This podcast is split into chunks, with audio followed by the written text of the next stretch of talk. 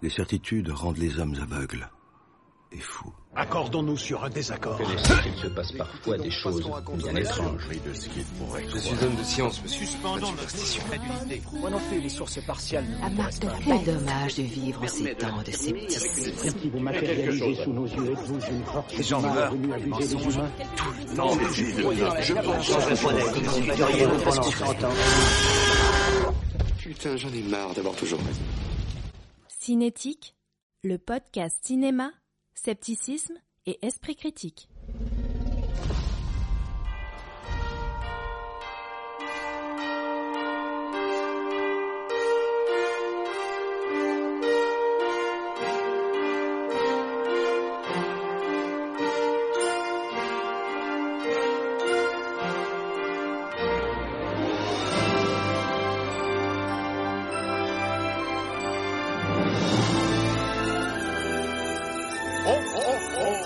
Oh oh oh Bonjour à tous et bienvenue dans Cinétique, le podcast du 7e art qui décrypte le cinéma avec des yeux sceptiques. Toute l'équipe est heureuse de vous accueillir dans cette émission spéciale Noël, cette émission qui est le quatrième épisode de la saison 2. Et aujourd'hui donc, euh, pour discuter euh, autour euh, de cette fête joyeuse, nous discuterons avec Cicéfo. Salut Cicéfo Bonsoir, comment ça va? Ça va et toi? Ça va, joyeux Noël Merci. Oh bah c'est pas encore Noël, hein, c'est dans un mois, mais c'est pour bientôt. Bonjour à toi Trotsky. Oh oh oh, comment allez-vous les enfants? Il il y avait un petit, co- là aussi il y avait un petit a- côté. euh, Un, un- un côté bonus les petits aussi, hein, mais oui. Il y a un petit côté Manu les petits. c'est très difficile de le faire sans, sans le côté bonus les petits. un, un très bon Père Noël euh, qui va nous accompagner donc toute la soirée. On aura aussi avec nous Adeline. Salut Adeline. Salut Ah, tu ne fais pas le Père Noël, toi Non, non, non. On peut faire le Grinch à la rigueur Ah. Ah, t'as la voix du Grinch ce soir, effectivement. Et donc, la dernière personne qui va nous faire le rôle du Père Fouettard, pour le coup, c'est Geoffrey. Salut Geoffrey. Ah, c'est le Père Noël, mais qui a fumé 4 par jour jusqu'à ses euh, 120 ans. Bah, Après le Père Noël est une ordure, on a le Père Noël à un cancer. Voilà, joyeux Noël. Exactement. Geoffrey, en fait, est un des Pères Noël du film de 94 dont on parlera après. Ils se retrouvent tous au bar. Et donc, il y a que si c'est faux qui a pas de rôle ce soir. Donc, si c'est faux, je sais pas, est-ce que tu, tu, tu as un rôle pour Noël T'as Saint-Nicolas Tu- Ouais, Saint-Nicolas, écoute, vas-y. Saint-Nicolas, c'est une femme. Moi, j'ai des preuves. Ok, bon, très bien, bah voilà, bah, toute l'équipe est heureuse. Et puis moi, je suis le petit lutin, comme ça sera vite fait. Et donc, je rappelle le principe de l'émission. Nous allons tous ensemble discuter d'un film qui nous semble intéressant du point de vue sceptique. Ça peut être un film qui pousse au doute, qui décrit des éléments méthodologiques ou qui avance des tests discutables.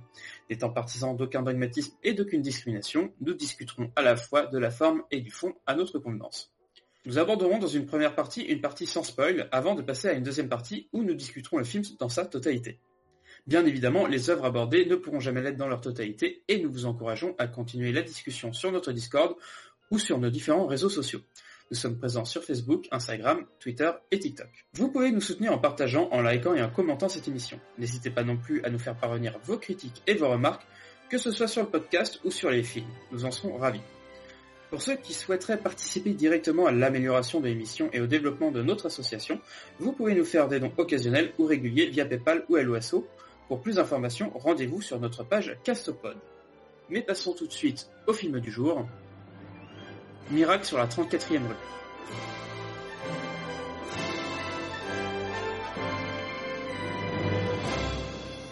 Demande-lui. Chut. C'est lui, grand-père, demande-lui. Ryan, ça suffit, sois sage. Euh, euh, Excusez-le, il, il croit que vous êtes le Père Noël.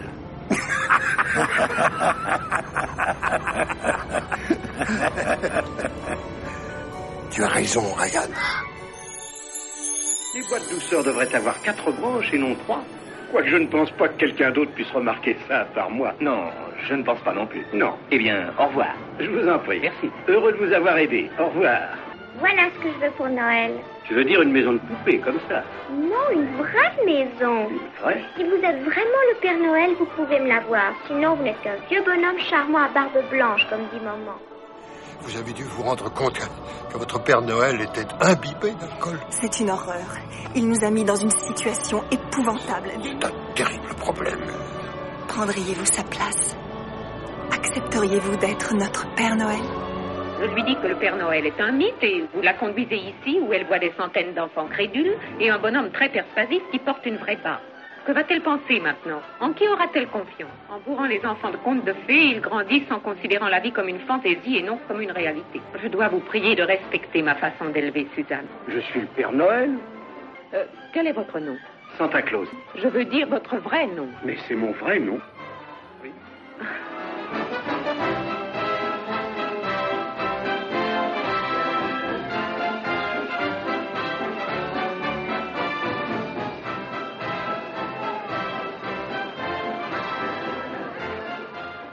Oh Noël, ce n'est pas qu'une date, c'est un état d'âme. Et donc le film d'aujourd'hui nous a été proposé par Trotsky. Et donc c'est pour ça que nous lui proposons euh, de présenter euh, ce film, et même je devrais dire ces deux films, n'est-ce pas? Ben oui, tout à fait. Euh, alors, Miracle sur la 34e rue, ou Le miracle de la 34e rue au Québec, est un film américain de Les Mayfield, sorti en 1994. Alors, Les Mayfield, il a aussi réalisé euh, California Man, Flubber ou Flic de haut vol. Voilà. C'est aussi le producteur de Choupette la coccinelle en 97 et du, maki- et du making of de Terminator 2 3D. Hein, voilà, euh, ça faut le savoir. Euh, il s'agit. Une grande carrière. Alors, il s'agit évidemment d'un remake homonyme d'un film sorti en 1947 et réalisé par George Seaton. Euh, c'est aussi deux téléfilms euh, diffusés en 59 et en 73, euh, mais dont je n'ai retrouvé aucune trace. Alors, le film de Seaton a obtenu trois Oscars l'année de sa sortie. Meilleure histoire originale, meilleur scénario adapté et meilleur acteur dans un second rôle. Et un Golden Globe pour le meilleur scénario l'année suivante. Il était, aussi, euh, si je peux me permettre, il était aussi nominé pour l'Oscar du meilleur film. Il l'a pas eu, mais il était nominé. Ah yes.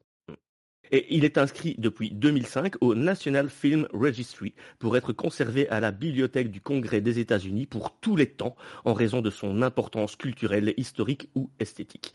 En- enfin, pour tous les temps, euh, disons au moins jus- jusqu'à la fin des, des États-Unis, quoi. C'est-à-dire, il, il est quelle heure là? Il en est où, euh, Elon, avec euh, Twitter là? Euh, Minimum trois. euh, ça, oui, ça devrait plus tarder. Hein. C'était prévu à quoi? À, à QAnon moins 20, quoi, un truc comme ça, quoi. Vous, vous parlez de l'horloge avant la guerre nucléaire, c'est ça C'est ça, c'est ça. dans Watchmen Voilà à peu près euh, ce que j'avais à vous dire sur ce film. Est-ce que je vous fais le pitch vite fait? Ah bah oui, on veut bien le pitch. Pitch. Alors, le pitch. Lors d'un défilé de Noël vantant les mérites d'un grand magasin de jouets new-yorkais, Chris Kringle, un vieillard recruté à la hâte en remplacement d'un figurant alcoolique, se révèle bientôt un Père Noël d'exception. Il s'intègre si bien dans le magasin qu'il en bouleverse les règles commerciales et répand le bonheur tout autour de lui. Le succès est immédiat. Mais le scepticisme de son employeuse et aussi de la fille de celle-ci, Suzanne, ainsi que diverses péripéties, entraîneront Chris devant le tribunal pour apporter publiquement la preuve de son identité. Chris Kingle serait-il le vrai Père Noël?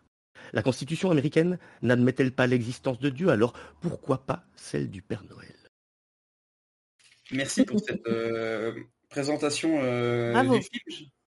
Ouais, très bien, euh, très, très bien fait. De qualité. Et donc, sur coup, qu'est-ce que, qu'est-ce que vous, vous en avez pensé euh... alors, Je sais pas, toi, tout qui, pour le coup, euh, vu que c'est toi qui, l'as présenté, euh, tu, tu les as vus en, premier. Moi, je les connaissais pas du tout. Je les ai vraiment vus pour l'émission. Qu'est-ce que, quelle quelle est un peu ton histoire avec ces films-là Ouais, C'est-à-dire que quand j'ai pensé euh, thématique de Noël, scepticisme, euh, je sais pas pourquoi, enfin si je sais pourquoi, c'est à cause du twist de fin, mais on va peut-être pas le balancer tout de suite. Euh, il y a ce film qui m'est revenu euh, en tête, et euh, moi que j'avais vu quand j'étais enfant, et et dont j'avais gardé une, pour lequel j'avais gardé une certaine affection. Voilà, un côté euh, film de cheminée, film de Noël, euh, avec et, et en, en plus euh, David Daddy Cookies Attenborough, évidemment, qui, qui, qui est ce, ce, ce petit côté euh, papy gâteau. Euh, voilà, moi j'avais gardé une certaine affection pour ce film et euh, oui voilà il y, avait ce côté euh, ce côté sceptique je sais pas pourquoi ça m'a ça m'a ça moi sceptique Noël j'ai pensé à ce film directement et effectivement ouais dire, la, la retraite de John Hammond, quand même, se passe quand même plutôt mal. Oui ouais ouais le, le pauvre il, est- il a dépensé sans compter euh, un peu trop Euh, Dans, dans, dans son parc, et puis voilà, il se, il se retrouve en, en Père Noël dans un magasin, quoi. J'avais Voilà. l'impression qu'il disait ça pendant tout le film, sans deck. J'avais l'impression que toutes les 5 Dépensé sans secondes, il allait dire à la gamine, j'ai dépensé sans compter. Moi, j'attendais le moment où il y a un dinosaure qui rentre dans le magasin pour bouffer les gens. J'étais déçu.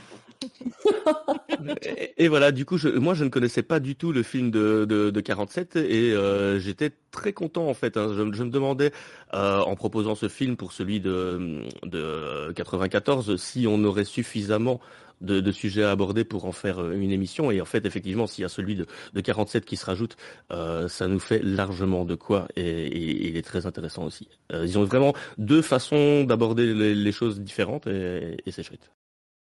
Et celui de 47, pour le coup, vu que tu, tu l'as découvert pour le, le, le coup, tu t'as t'as préféré ou t'as... J'ai préféré, je- j'ai j'ai préféré, je trouve. bah, on, on va, on va sans doute pas, pas être d'accord là-dessus, mais je trouve qu'il laisse justement plus de place au, au doute euh, et, et au scepticisme que celui de 94. Euh, où- Eh bien, tu pourrais où, être surpris. Bah peut-être, oui, mais voilà, moi celui de 94 pour moi il me met directement dans l'ambiance. C'est le Père Noël, euh, c'est comme ça, voilà. Euh, c'est un film de Noël, c'est le Père Noël. Tandis que le- là où celui de 47 me laisse beaucoup plus euh, s'installer le doute. Euh, voilà. Mais on va en parler. D'accord. Je, je crois que toi aussi, Adeline, t'en t'en as vu un des deux quand t'étais euh, plus jeune. Et qu'est-ce que toi t'en as pensé en, les- en, en le revoyant? Ouais. C'est lequel que t'avais vu? Oui, bah moi j'avais vu celui de 94 quand j'étais plus petite. J'avais pas Mes aimé à l'époque. Voilà. Euh, je suis, je suis pas fanat du Père Noël euh, de manière générale, donc je l'avais vu parce que, on va dire, le cœur de cible des films, c'est plutôt les enfants ou voire un familial. C'est pas un film qu'on regarde. Sinon. Euh, et euh, donc euh, je l'ai revu hein, pour le podcast, donc je le trouve encore plus mauvais qu'avant. Et par contre, j'avais vu aussi un téléfilm, genre téléfilm de M6 euh, l'après-midi, période Noël. Une autre version donc qui, était encore plus mauvaise. Et là, j'ai découvert pour le podcast la version de 47, donc qui est l'original. hein. Euh, le scénario est original, c'est à mon sens, je crois, pas une adaptation de roman, etc. Donc, euh, je préfère le film de 47. Euh, Le film de 47 est un, est un original pour le coup. Et Ouais. c'est dingue, c'est un, c'est un film qui a, qui a, comment dire, qui a, qui a créé en fait un conte de Noël quoi, euh, à l'américaine. Et c'est un film qui l'a créé, c'est-à-dire c'est vraiment pas une adaptation. Et ça, c'est assez ouf quand même. Donc j'aime bien le film de 47 parce que en fait je le trouve plus moderne dans sa dans Mhm. son traitement euh, du sujet vrai. etc. Je trouve Ouais. qu'il est carrément plus moderne que celui de 94. Euh, les, je préfère les acteurs. Enfin tout tout est mieux dans le film de 47. euh, le procès, euh, les personnages, tout tout est mieux en scène. fait. je, je sais pas pourquoi ils ont refait ce film. hein, c'est voilà. Par contre, euh, euh, tu as parlé du réalisateur euh, Trotsky de 94, là, Les Mayfield, et tu as mentionné. California Man. Et ben moi, quand j'étais ado, j'adorais ce film California Man. J'adorais aussi, ouais. ouais C'est une super comédie. euh, J'adore ce film. Donc il aurait dû rester sur ça, le mec. Ouais. Eh ben, pas Flubber. Non, mais Robin Williams, s'il vous plaît, quoi. Bah oui, Flubber, mais Flubber. oui, je l'ai vu aussi. Mais Flubber, moins bien. Mais California Man, il y avait, il y avait Ouais. ce côté, euh, ces, ces deux surfeurs qui retrouvent un homme des cavernes dans leur, Ouais. euh, dans, dans, dans leur, dans leur euh, piscine. Enfin, c'était trop bien. Il creuse Ah, c'est une piscine et en fait, il trouve un, un mec des cavernes qui est encore vivant puisqu'il était dans la glace. Et donc, euh, c'est une comédie sur ça. C'est Ouais. trop drôle. Ah d'accord, c'est une adaptation live du Capitaine Caverne en fait. C'est- ouais, un peu, ouais. non, mais c'est que l'acteur, c'est euh, Brendan Fraser, euh, le mec qui joue euh, ça. dans la momie, Ouais, ouais, ouais. Ah oui. qui fait l'homme des Ah, cavernes. Il est super euh, beau Ouais. gosse dans le film et tout. Voilà. D'accord, ok. Et un truc qu'on n'a pas dit sur celui de 94, c'est surtout qu'il est produit par John Hughes en plus, donc c'est quand même quelqu'un à, à Hollywood quoi. Mm. Ça a été surtout vendu sur le nom de John Hughes d'ailleurs, je crois, ce film. Ah oui, et ça me fait penser euh, euh, par rapport aux acteurs qui jouent dans, dans le film de 47. euh, Il y, a, il y a Maureen O'Hara et Natalie Wood qui sont, euh, qui sont des super actrices. Et alors que dans le film de 94, bon déjà il y a Amand, on ne sait pas ce qu'il fait là. Euh, Richard Attenborough, joué par Richard Attenborough bien sûr. Euh, Il y a Elizabeth Perkins, c'est une actrice phare de Weeds, donc si tu veux sa tête, euh, enfin voilà. Et euh, il y a Dylan McDermott qui est qui est un acteur phare de American Horror Story. Donc moi le mec, je peux pas le voir comme un gentil avocat, le voisin de l'héroïne, tu vois. J'ai l'impression Oui. qu'il va la tuer. Euh, Alors moi, moi, je, je, je, je le connaissais pas non plus, mais juste à sa tête, franchement, il était pas net le mec quoi.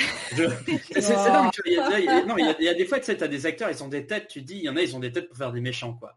Et je suis désolé, lui, lui, il a une tête de- pour faire un méchant, quoi. C'est Ouais, parce qu'en fait, il a un peu, il a un peu, comment dire, il a un peu le, il a une, beau- il a entre guillemets une beauté des années 90, c'est-à-dire que c'est des caractères de beauté qui sont plus vraiment les mêmes qu'aujourd'hui, c'est-à-dire plutôt ceux de, euh, comment il s'appelait, euh, celui qui était euh, le gros, euh, gros cliché de, de beauté des années 90, qui était euh, euh, Gire, Richard Gire, c'est ça, si je ne me trompe pas. Ouais.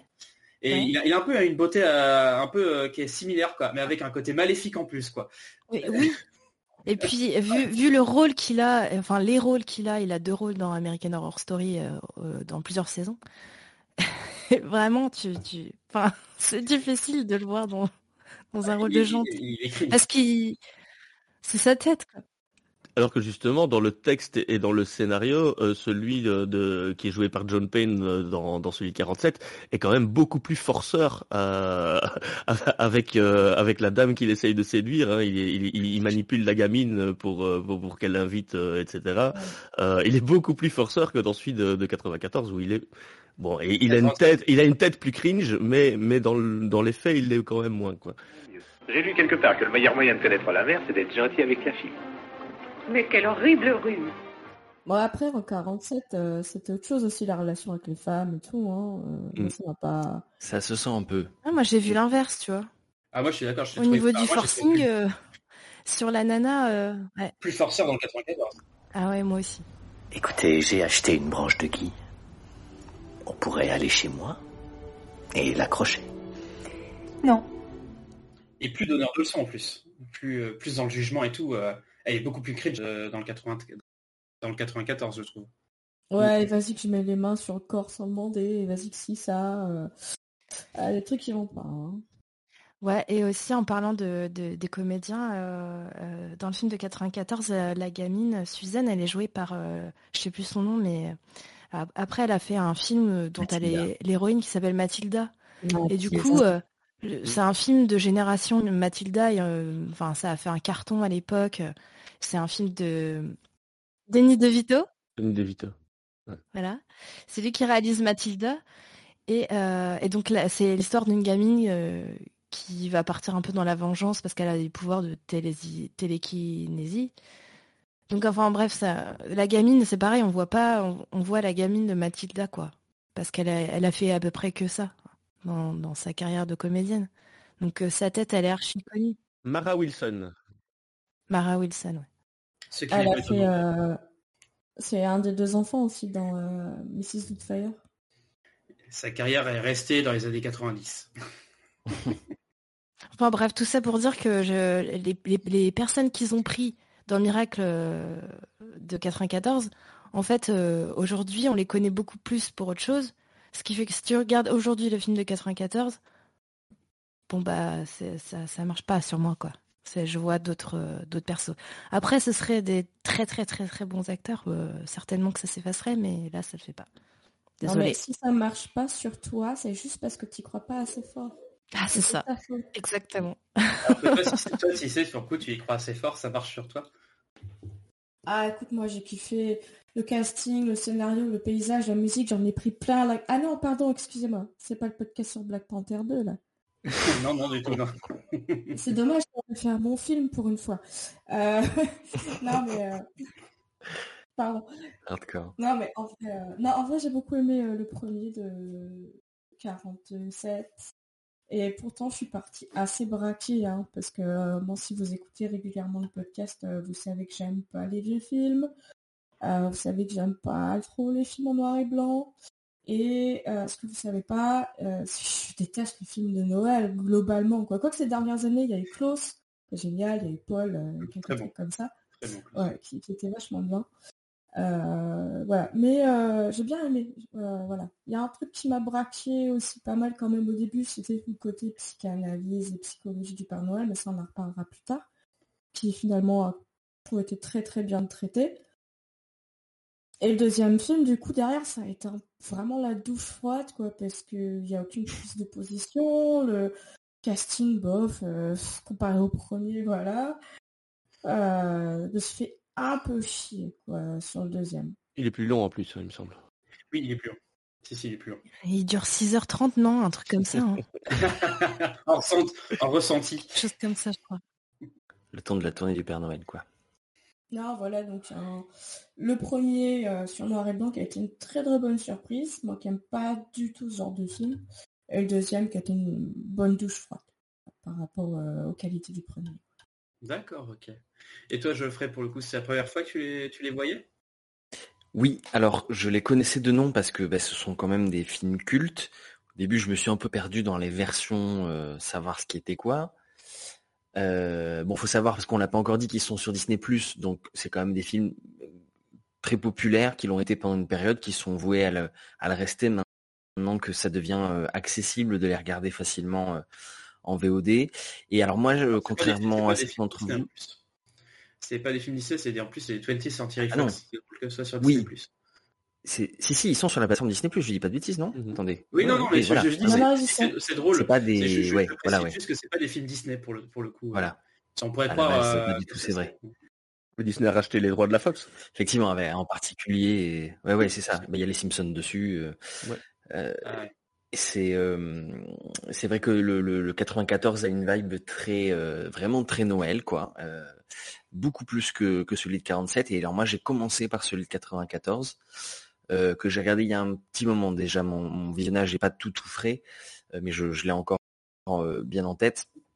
Et l'impression générale qui m'en reste après ce temps passé, c'est effectivement un film de Noël dans lequel, au début, le doute n'est pas permis sur le fait que on a affaire au Père Noël. Et on part avec mmh. ça, et on part avec dans, dans l'idée d'un film de Noël qui va vous vendre du rêve.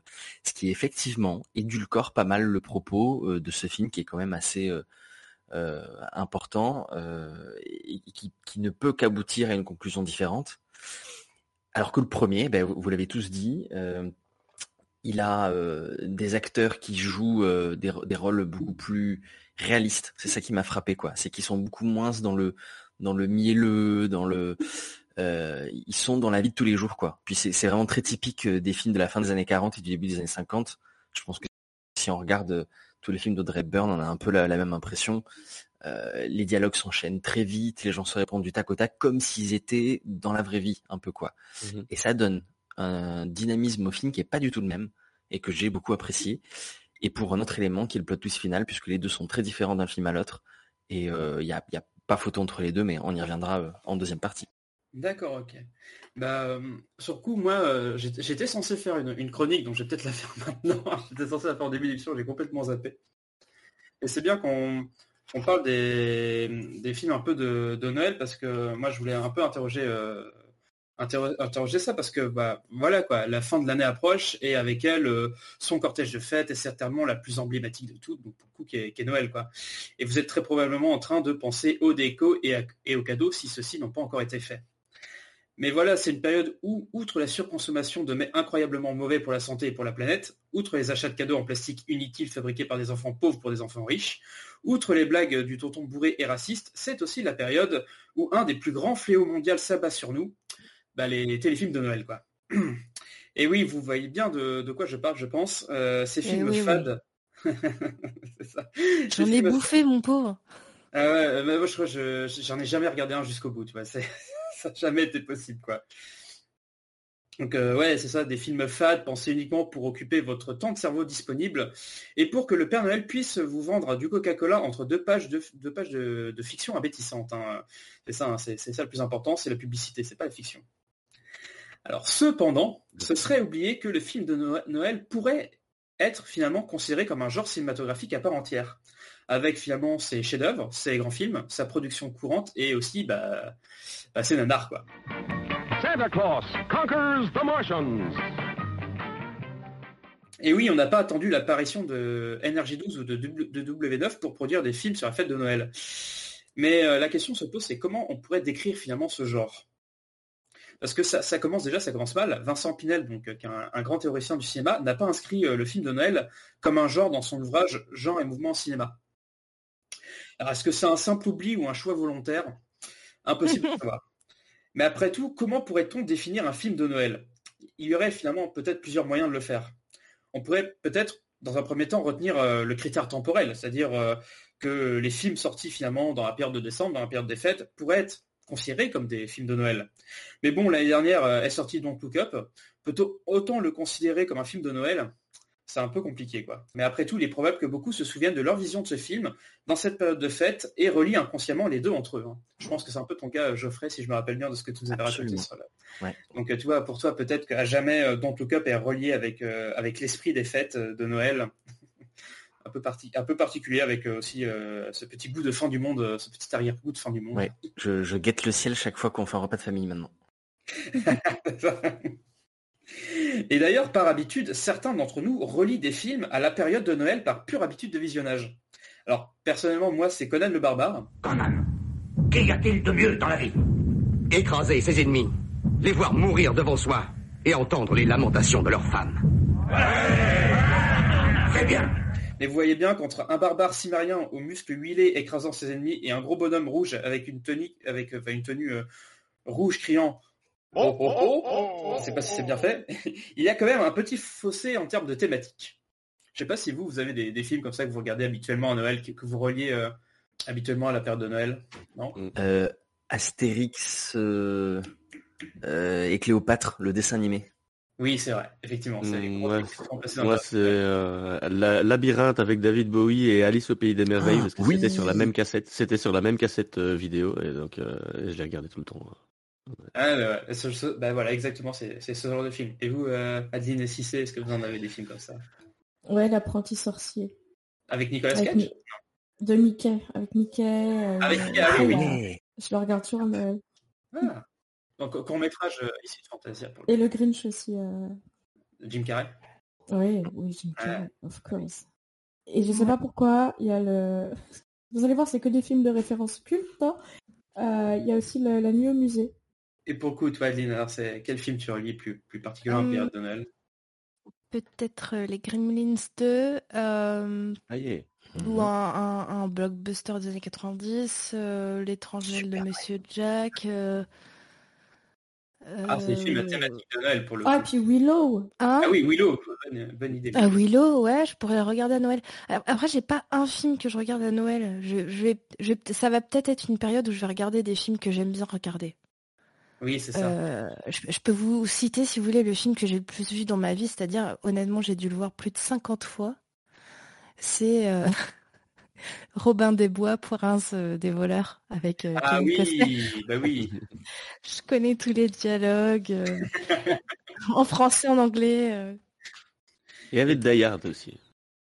Ouais. Alors, oui, surtout, c'est plutôt la, question des films qu'on qu'on regarde à Noël mais qui n'ont pas forcément de lien thématique avec mmh. Noël. ça, ça mmh. marche bien. Donc on voit que finalement ce critère finalement des films qu'on regarde à cette époque-là, est-ce que c'est peut-être pas forcément un, bon critère pour essayer de définir ce qu'est un film de Noël? Alors peut-être qu'effectivement un critère thématique serait plus pertinent ici, délaissant donc malheureusement par exemple la saga Harry Potter dont beaucoup d'entre nous doivent relier à la période de Noël puisque forcément c'est à chaque fois à cette période-là que les films sont sortis. Euh, parce que c'est toujours cette période-là qui a été choisie par, Warner. Hein. Ah euh, Mais comme les Disney aussi sortaient à Noël. Et voilà. Et bon, il n'y a pas besoin d'aller chercher très loin. Hein. C'est beaucoup plus facile de vendre des jouets à Noël. Donc forcément, on sort les films en même temps. Euh, pur, pur choix mercantile. Hein. Mais j'en vois déjà certains me répliquer qu'il y a une scène de Noël dans le premier Harry Potter et que c'est même là qu'il reçoit sa cape d'invisibilité et puis tout le tintouin quoi. Bah, désolé les gens, mais une scène ne suffit pas à classer dans un film dans un genre malheureusement, même si ça peut être valable pour de très mauvais films pornographiques ou gore. Là, ça peut marcher. Mais enfin, vraiment, euh, si, mais si c'est des films qui sont classés dans un genre que pour une seule scène, c'est quand même qu'ils n'ont pas grand-chose d'autre à offrir à côté. Quoi. Ça serait vraiment malheureux. En tout cas, de nombreux films proposent des scènes de Noël hein, sans en faire un propos général. On peut citer euh, dans ce cas-là euh, Le Chant du Missouri, par exemple. Il y a une scène de, Noël assez, assez mythique. Ou encore, par exemple, Le Monde de Narnia, qui même euh, si ça se passe, on va dire, dans un Noël, enfin dans un, dans un hiver perpétuel, il n'y a qu'une petite apparition du Père Noël. Donc là aussi, difficile de classer ça dans un film de Noël. Bon, on va peut-être arrêter euh, la mauvaise foi ici et déclarons tout de suite que nous mhm. n'arriverons pas en quelques minutes à prouver l'existence de ce genre, que seule, on va dire, la sagesse populaire peut-être, ou en fait une thèse, ou une thèse scientifique pourrait mettre à jour. Nous pourrons juste, juste avancer quelques bribes de réflexion. Peut-être qu'un film de Noël pourrait être juste un, film dont le principal sujet est Noël. Mais cela ne suffit sans doute pas pour en faire un genre à part entière. D'autant plus que c'est un style de cinéma qui regroupe souvent bah, plein d'autres genres en fait. Parce qu'on peut trouver des comédies romantiques, comme on pourrait classer euh, Miracle sur la 34e rue, qui est une partie comédie romantique. On peut trouver des films merveilleux de fantasy ou fantastique comme Gremlins. On peut retrouver des films d'animation comme L'étrange Noël de Monsieur Jack ou Klaus. On peut retrouver des comédies comme Maman j'ai raté l'avion, Le Père Noël est une ordure. On peut retrouver aussi des films d'horreur et d'épouvante comme 3615 Code Père Noël, qui peut-être un jour, je pense qu'on en parlera dans ce podcast, ou encore euh, d'autres films comme Douce nuit, sanglante nuit ou euh, Père Noël Origine, qui est un film scandinave. Et on peut retrouver aussi des films d'action. Hein, Trutsky a juste, justement parlé d'ailleurs de, tout à l'heure. Mhm. On y retrouve aussi des films de marionnettes comme Le Noël des Muppets, du drame et du mélodrame, comme sans doute un des films de Noël les plus cultes de l'histoire du cinéma, qui est La vie est belle de, de Frank Capra. On peut retrouver aussi des films de guerre, comme Joyeux Noël. Enfin voilà, on, pourrait encore constituer la, liste pendant bien longtemps. Bon, et on voit d'ailleurs que pour certains, Noël n'est pas le sujet principal. Hein. On pense notamment à d'ailleurs qui se déroule juste en fait pendant la, période des fêtes, mais euh, où le, sujet est tout autre. Alors, est-ce qu'on peut le classer dans un film de Noël ou pas? C'est un peu compliqué. Il nous faut sans doute des codes narratifs et esthétiques un peu plus détaillés. Bon, ça, ça tombe assez bien puisque le film de Noël est quand même généralement très codifié. C'est une narration généralement assez simple, très manichéenne, avec des antagonistes bien identifiés. Et on trouve des marqueurs assez forts, hein, euh, euh, esthétiques, comme euh, la neige, les repas en famille, des scènes qui sont incontournables. Hein. On, y retrouve les, chants, les chants de Noël. on y retrouve la messe des fois, on y retrouve des cadeaux et surtout la, promotion du fameux esprit de Noël, donc, qui, est mise en avant dans beaucoup de ces films-là. Mais ce qui fait sans doute toute la sève des films de Noël, c'est sans doute la morale finale qui nous vient en fait très probablement des contes à l'américaine. On peut pas ici omettre, je pense, l'influence de Dickens sur, euh, sur cette culture-là de, Noël, surtout la vision américaine de, Noël. Et d'ailleurs, précisons quand même que le film de Noël est très, très majoritairement un film américain, même si nous, les Français, on en sort encore pas trop mal avec des films donc, comme Francis Scott Père Noël, ou Joyeux Noël, ou encore Le Père Noël est une ordure. Mais nous le voyons encore une fois, cette histoire de morale n'est pas présente partout. Où est la morale quand on fait bouffer un cadavre humain? À des singes Moi, je vous le demande.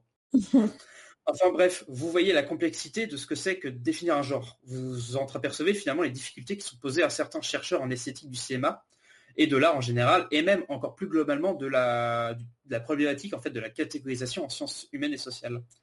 C'est grâce à des gens qui se posent ces questions que l'on comprend aussi mieux notre société, nos valeurs, nos opinions et globalement en fait finalement notre culture. Après tout, les films de Noël, peu importe leur qualité et peu importe si on peut les regrouper ou non dans un genre, ils disent quelque chose de notre monde et de son évolution. Et c'est justement en fait ce qu'on essaie de proposer ici, en fait, avec ces deux films, euh, euh, ces deux versions de Miracle sur la 34e rue. Ces deux films qui s'échinent à interroger la légitimité des croyances nous montrent finalement que les rapports en fait finalement à, cette croyance et à, sa représentation ont, évolué en fait euh, en 50 ans en 50 ans voilà, la société américaine a, beaucoup évolué. Et donc voilà, c'était ça qu'on voulait traiter un petit peu aujourd'hui. C'était presque, presque une vidéo de Links the Sun. Manquait juste les blagues un peu grasses. Euh, ça m'a fait penser à. je dis ça parce que ça m'a fait penser à une vidéo qu'il a fait sur. Euh, je crois que j'en avais déjà parlé dans le podcast. Dans les genres au cinéma. Et en gros, la conclusion, c'était. C'est le bordel et c'est compliqué.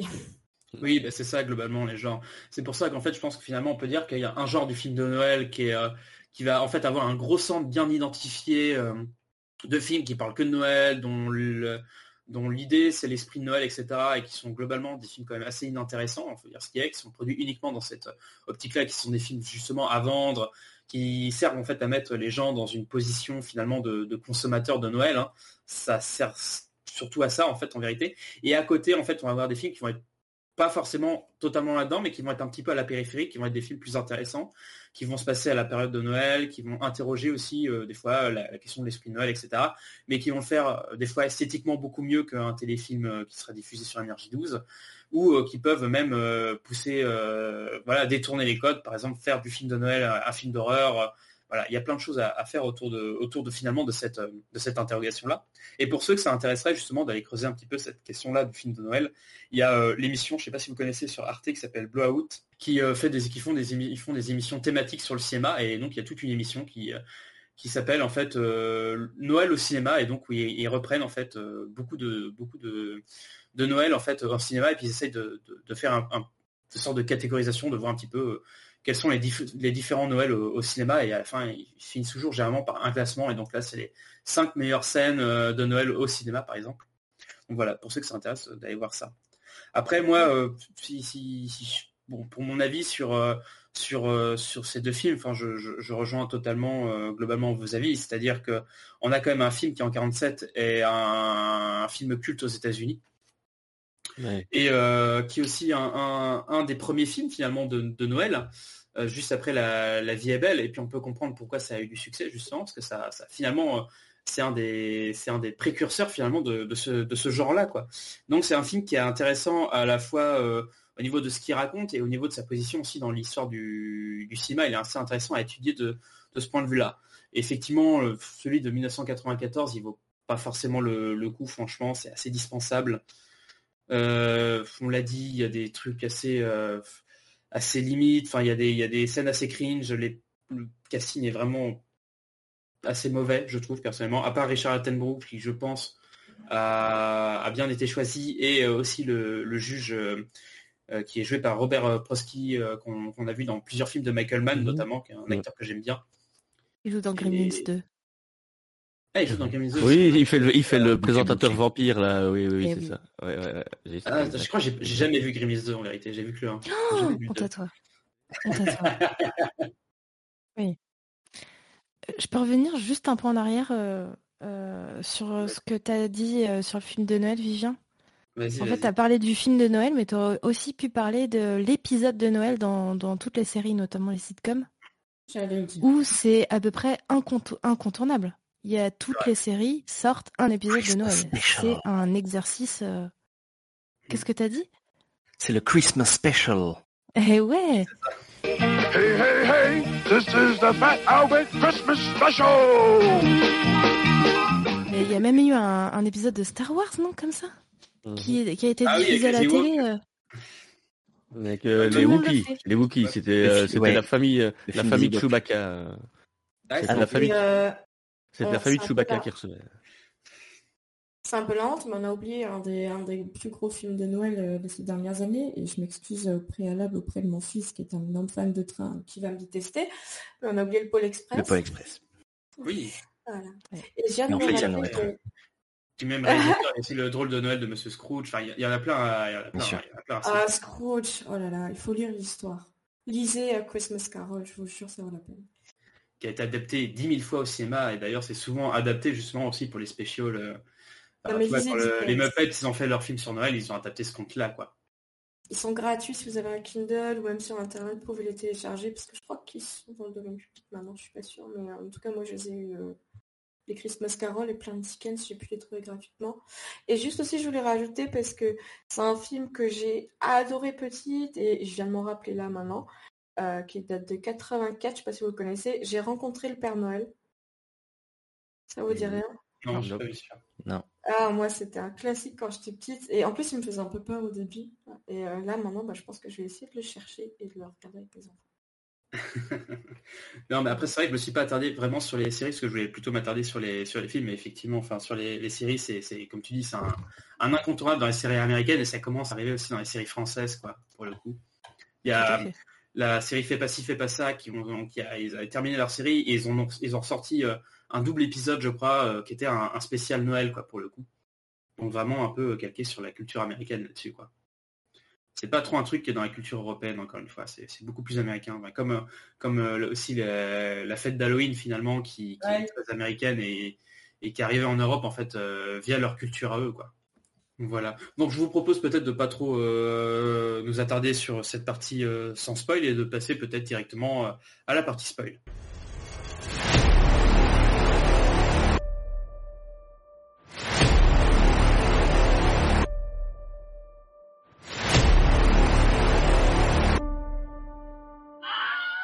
Et à la fin, il meurt.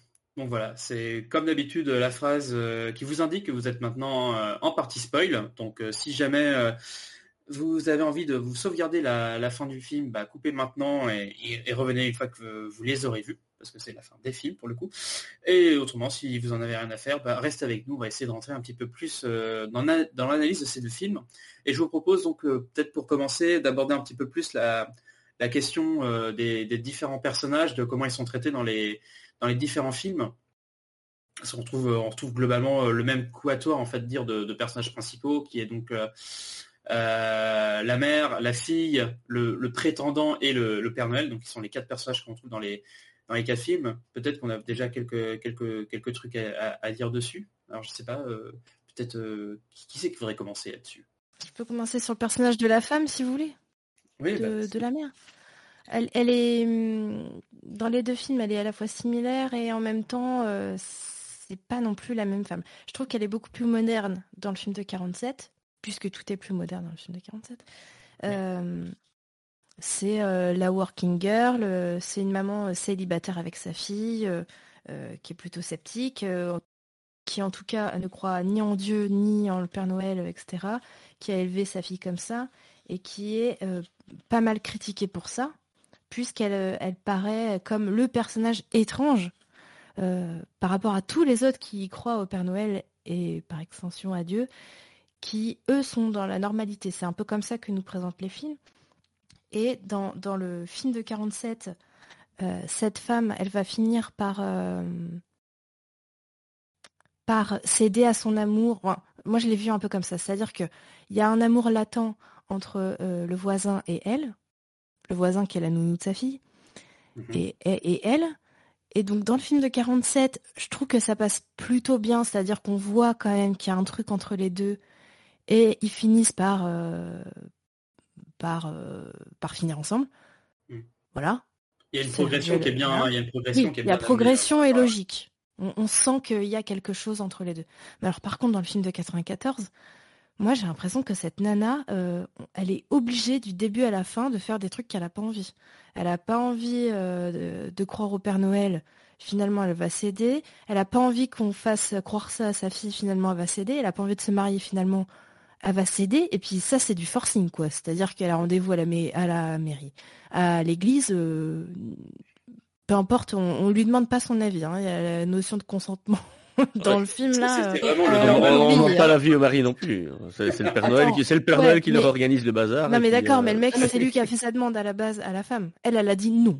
Elle a dit non, je veux pas me marier. Euh, voilà. Mais c'est pas Santa Claus qui a fait ça? Qui a organisé Et à la fin, elle finit quand même. On, on, on nous fait comprendre qu'elle serait enceinte d'un enfant. Elle n'a pas demandé non plus. Enfin, c'est vraiment. Euh, c'est cauchemar pour moi la fin de ce film. Hein. Ah ouais, non, c'est horrible. C'est horrible. Non, personnage-là. Comme tu dis, c'est c'est quand même plus moderne dans le film de 47 parce que dans le film de 47, à aucun moment il est question de mariage, quoi. C'est assez ouf. C'est assez ouf de voir que dans un film des années 90, le premier truc qu'on te dit quand il y a une relation, c'est qu'il faut parler mariage, quoi. C'est ouf. Enfin, moi, je, m'attendais vraiment pas à ça. Que le mec, il sorte avec la nana qu'il essaye de la, qu'il essaye de la, de la séduire, euh, voilà, normal. Mais alors, au moment où il sort la bague, qui fait sa demande en mariage, mais il... ça va pas. je dis, on est, on est plus dans les années 30, quoi. Et le film des années 90 paraît plus dans les années 30 que le film des années 40. Enfin, c'est n'importe quoi. Tu, sors pas d'où il sort son idée de mariage, euh, c'est n'importe quoi. Enfin, elle, se, elle finit par se plier à la croyance des autres. Euh, enfin, c'est vraiment. Et en plus, il y a, y a, un dialogue entre le, le Chris Kringle et l'avocat où ils disent tous les deux que, euh, en gros, euh, cette femme, elle est problématique euh, avec sa fille et l'éducation qu'elle donne à sa fille est problématique. limite, s'il faudrait pas appeler les l'ASE, quoi. Tu vois, c'est. dialogue de l'enfer. Et du genre, on va essayer de retirer l'influence qu'elle a sur sa fille parce qu'elle a une mauvaise influence sur sa fille, mais c'est. Et ils disent qu'elle est en train de détruire l'enfance de sa fille. Non, mais ça va très très loin, quoi. Ouais, non, non, c'est, il est presque toxique ce truc. Et puis la femme, il faut la marier et la mettre enceinte parce que euh, voilà quoi, c'est. Et moi je tombe. c'est la gamine qui l'a décidé, qui l'a demandé à Noël. ouais, ouais, voilà, c'est C'est le pouvoir du Père Noël. Et en fait, la mère, euh, sur coup, est une mère porteuse sans le vouloir. C'est super. Mm. Bah, c'est ouais, un objet.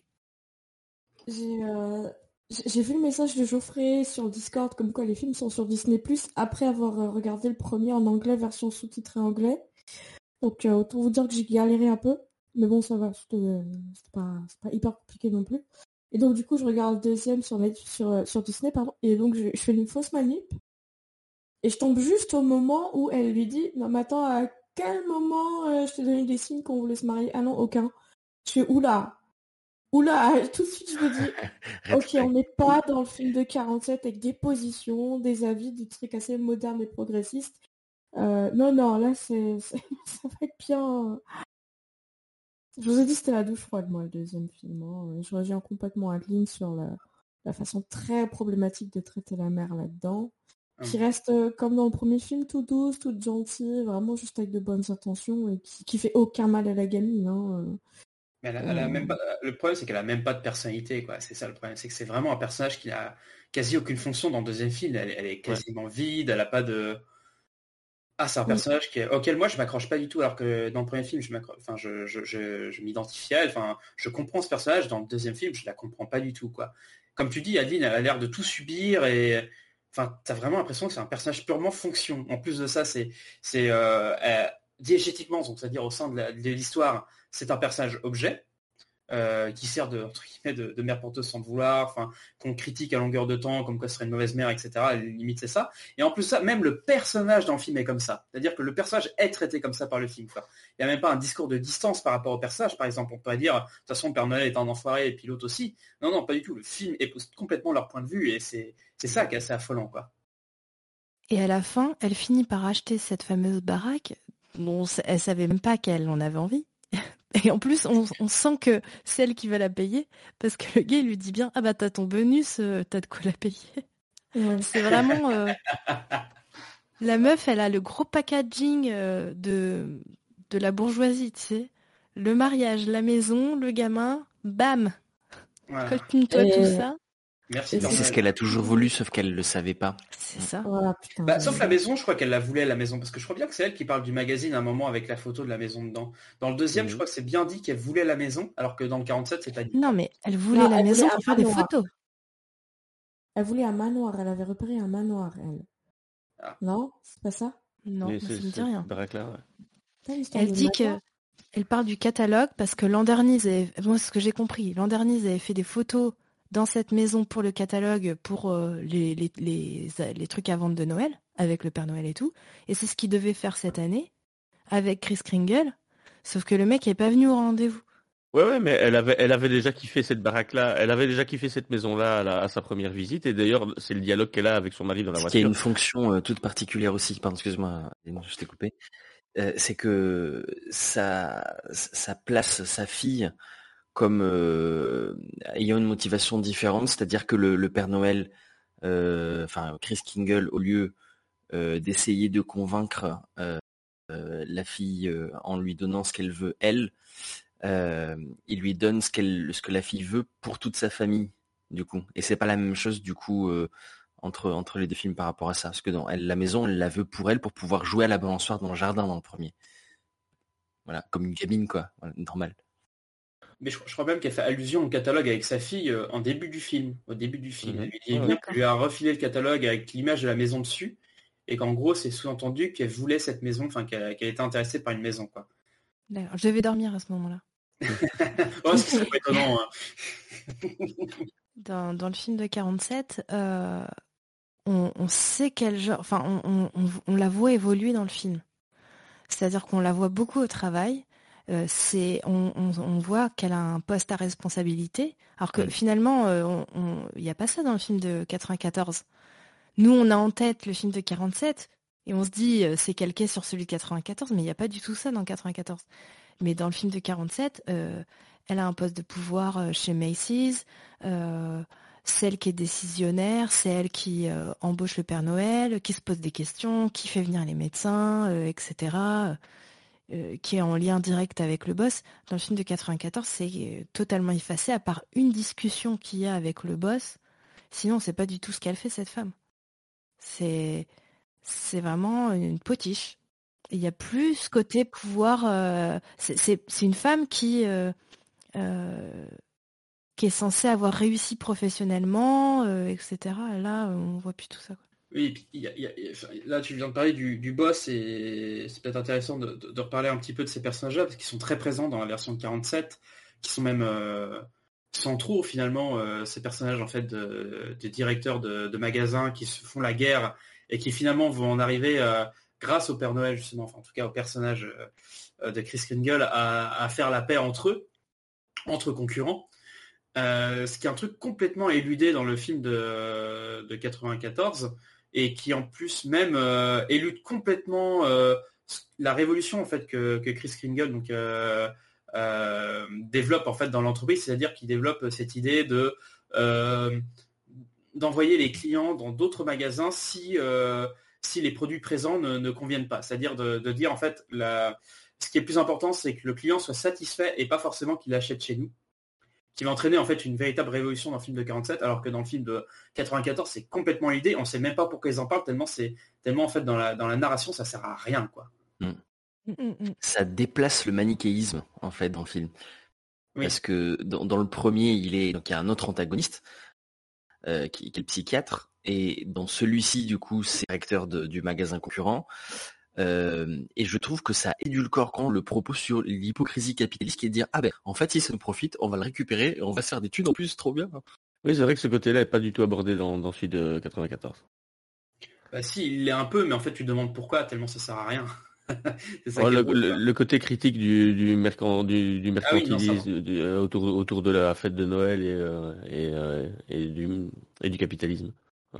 C'est à se demander pourquoi ils ont fait ce film en 94, parce qu'il n'y a plus rien dedans, quoi. Non, mais non seulement tout ce qui était intéressant dans le film de 47 n'a pas été repris, alors on a mis un gros coup de, de, masse dessus, mais en plus, il n'y a rien qui a été ajouté d'intéressant, quoi. Alors, attends, question simple. Lequel des deux personnages euh, de Chris Kingle, laquelle des deux interprétations, est le personnage le plus sympathique, le plus gentil pour vous? Bah, C'est Attenborough. Voilà. Est-ce que c'est pas non, bah, t'es pas d'accord, Trotsky euh, Ouais, si. j'ai toujours, je trouve qu'il a un sourire bizarre. Hein. Il me fait un peu peur quand il sourit, mais euh, mais oui, non, si. Mais attends, arrête, il a dépensé sans compter. c'est pour ça qu'il se retrouve l'hospice. Non, mais euh, non, non, moi franchement, entre les deux, je suis incapable de choisir. Non, moi je ah. préfère le premier parce que je trouve le deuxième, il est trop creepy. Ah, bah, je suis désolée, mais il est un peu flippant, je trouve.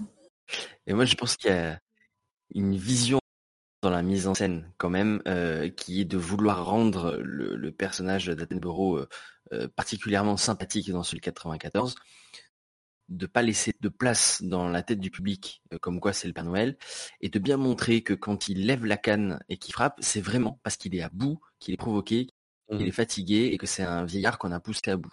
Alors que dans le premier film, si tu regardes bien, il, manque à une seconde près déjà de foutre un coup de canne euh, sur l'alcoolique qui remplace, il est beaucoup plus moralisateur.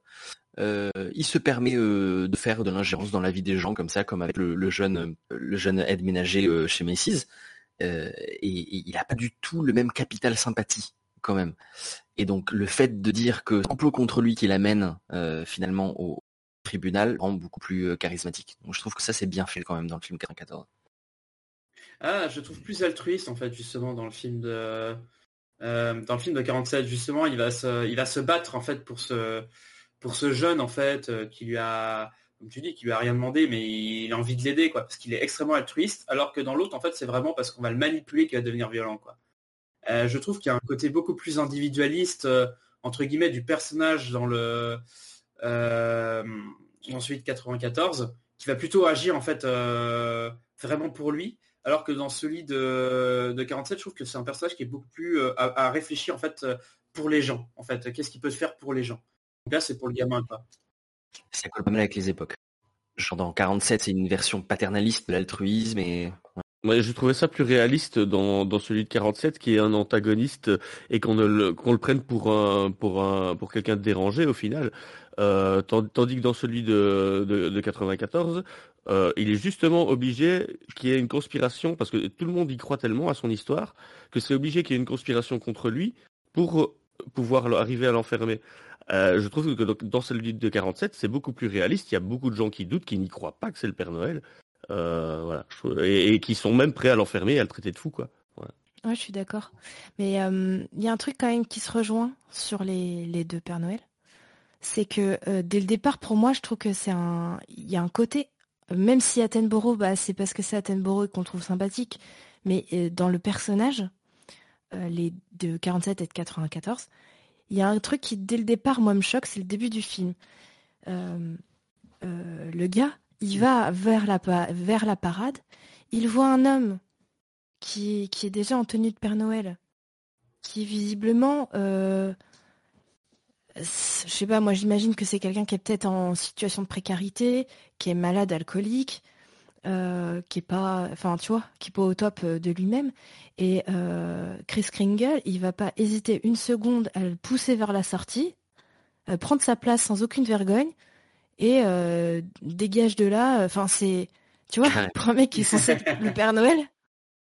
Ouais, je trouve ça hardcore quand même. un peu choqué, moi. Ouais, c'est vrai que ça m'a désolé aussi. Et je m'étais demandé si c'était une question, je sais pas, pour faciliter le scénario ou quoi, parce que j'avais trouvé le début un peu facile, quoi. Le mec, il se retrouve Père Noël, parce que comme par hasard, il est là, et que comme par hasard, il peut prendre sa place, je me suis dit, bon... Euh, ouais, c'est à dessein. C'est, c'est-à-dire que c'est pas dans les deux films, il n'y a pas de hasard. C'est-à-dire le mec, il est venu là pour faire ça. Il cherchait à rentrer dans la parade. Euh, c'est, il s'y rendait. Euh, enfin, c'est pas un gentil pour moi.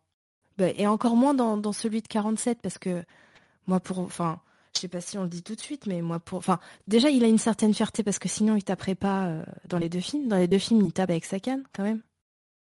Parce que c'est une question de fierté il veut pas qu'on le prenne pour un fou etc etc et dans le film de 47 quand même c'est potentiellement un tueur. Je sais pas si vous l'avez vu comme ça à la fin mais moi je l'ai vu comme ça. Euh, quoi? Je dois avoir un cerveau quand même de spécial. Mais, Non, mais euh, on retrouve la ligne du début. On retrouve la canne dans la maison vide. On, retrouve la canne du gars dans la. Tu sais, ils arrivent comme dans les deux films. Ils arrivent dans cette maison euh, qui est à la vente. Dans le film de 94, la maison, euh, il y, a des trucs de, il y a un décor de Noël qui est dedans. Mais dans le film de, de 47, la maison est vide. On nous dit pas que les gens ont déménagé.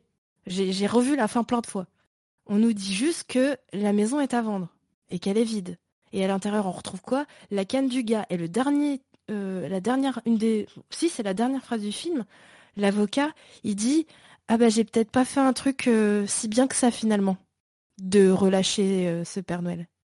Non, non, tu, moi je trouve que non, j'ai pas fait du tout comme ça. Pas du tout la même interprétation. Il a tué les gens. Ben, si tu, si tu prends le point de vue réaliste, il fallait qu'il chope cette maison pour réaliser le rêve de la gamine. Il y a des gens à l'intérieur. Comment je fais pour récupérer la baraque? Eh ben, je les jarte. Elle était déjà en vente, la maison, non? Mais comment tu le sais, ça? Il y a des trucs qui traînent partout dans la maison. Euh, T'as l'impression qu'elle n'est pas habituée de, qu'elle est pas habitée de, en fait. Oui, vous êtes des gens. C'est plutôt des gens qui sont partis précipitamment. Précipitamment. En, laissant quelques, trucs. Ouais, parce D'accord. Pourquoi ils ont eu peur de qui? De quoi? Peut-être des fantômes. Ils sont partis précipitamment. Pourquoi? Admettons, il les a pas tués. Moi, j'avais une hypothèse. Moi, à la base, c'était sa maison à lui. Euh, et en fait, il, ça colle pas. Ouais, pour moi, c'est soit il, il aura fait. C'est lui qui a agi. Ben, on, imagine, il y a sa canne, c'est lui qui a agi. Ou alors c'est une coïncidence et la, canne, c'est la même. Alors, c'est. c'est Oui, mais c'est sous-entendu aussi. C'est-à-dire que euh, c'est le clin d'œil final, c'est de dire ce sera sa canne si tu décides de choisir que c'est sa canne. C'est la toupie à la fin d'Inception, c'est pareil. Ah non, c'est pas la toupie qu'il faut regarder si tu veux la réponse. Non, mais je, je sais, sauf que du du coup, le, si tu veux, il y a évidemment une échappatoire laissée pour les pour les, fans oh. hardcore, mais euh, le, message final du film, c'est quand même de dire, euh, en fait, c'est peut-être mieux si on ne sait pas, et c'est à vous de choisir si on est dans la réalité ou dans la fiction. Voilà.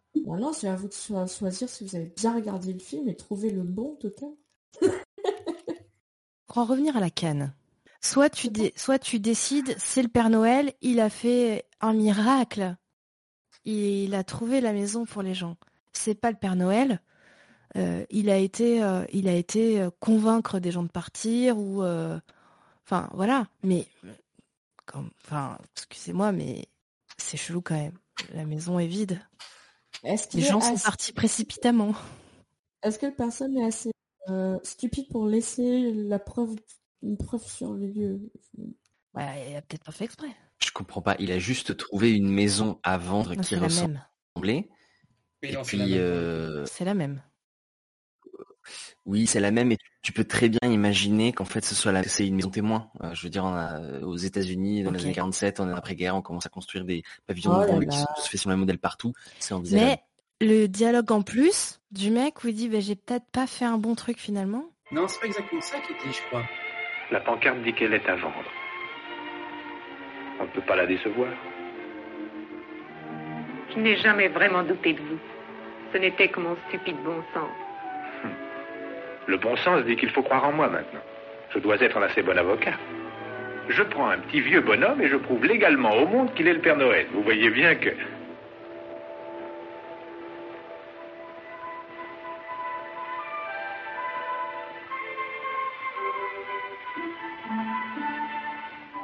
Oh non, pas possible. Elle a dû être abandonnée par l'ancien locataire. Peut-être.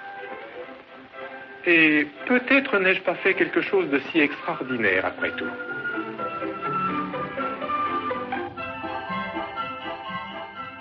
Bah ouais, mais bon, ça gâcherait un peu le film quand même de dire que Santa Claus est un est un serial killer, quoi. Franchement. Mais non, ça le rend plus génial. Non, je pense en plus c'est jamais c'est jamais c'est jamais sous-entendu en plus. Mais non, moi ce que moi la manière dont j'avais compris en fait de la fin, je l'ai pas revu plusieurs fois. Mais euh, c'est pas exactement ça, je crois qu'il dit le personnage de l'avocat. Euh, en fait, moi ce que tel que j'ai compris la fin, en fait, j'ai l'impression que quand ils ont vu la la canne, en fait, ils se sont rendus compte en fait que ça, ça pouvait être le, le, vrai Père Noël parce qu'à aucun moment en fait ils se l'ont dit. Hein. ils ont dit on, veut bien y croire, mais enfin ils y croient pas réellement en fait. C'est surtout pour le sauver. Mais là en fait c'est le moment où en fait vraiment ils ont presque une preuve en fait en face d'eux que ah ben en fait peut-être qu'en fait il a vraiment des pouvoirs magiques en fait. Peut-être que c'est finalement vraiment Père Noël alors qu'on n'y a jamais cru.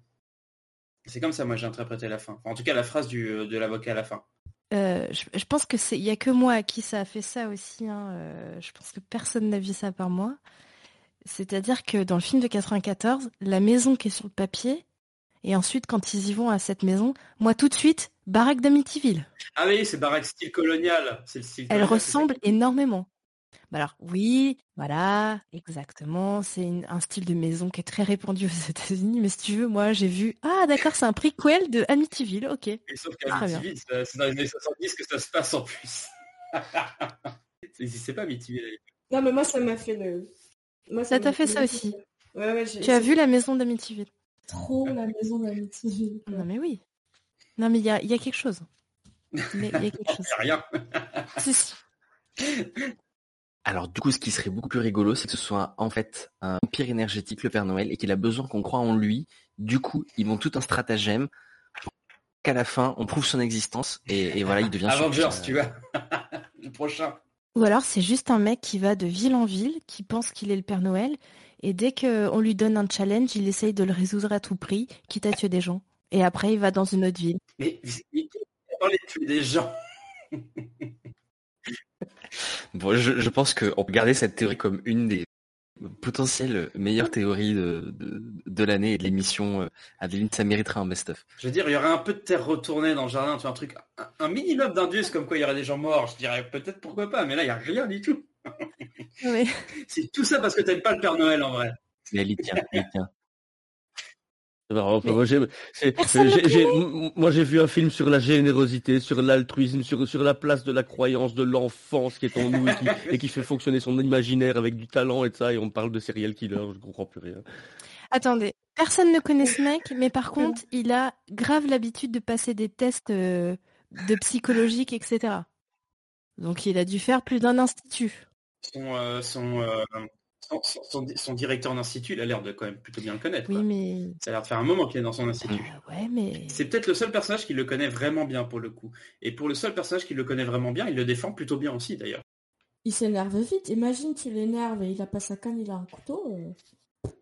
Oh. Par exemple, exemple, il se pointe dans une maison, il dit bonjour, je voudrais cette maison pour une petite fille, et on lui dit non mais allez vous faire foutre, c'est notre baraque, on a eu notre mère et tout. Euh, et, puis il se fait insulter, euh, vite parti. Oui, mais enfin, il s'énerve vite contre un psychanalyste, quoi. Je...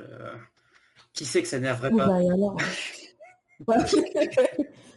ça, ah oui. peut, euh, ça, prouve absolument pas qu'il n'y a pas eu de meurtre. De toute façon, vous pouvez pas prouver qu'il n'y a pas eu de meurtre. Donc Exactement. Oui, mais vous pouvez pas prouver que ce n'est pas le Père Noël.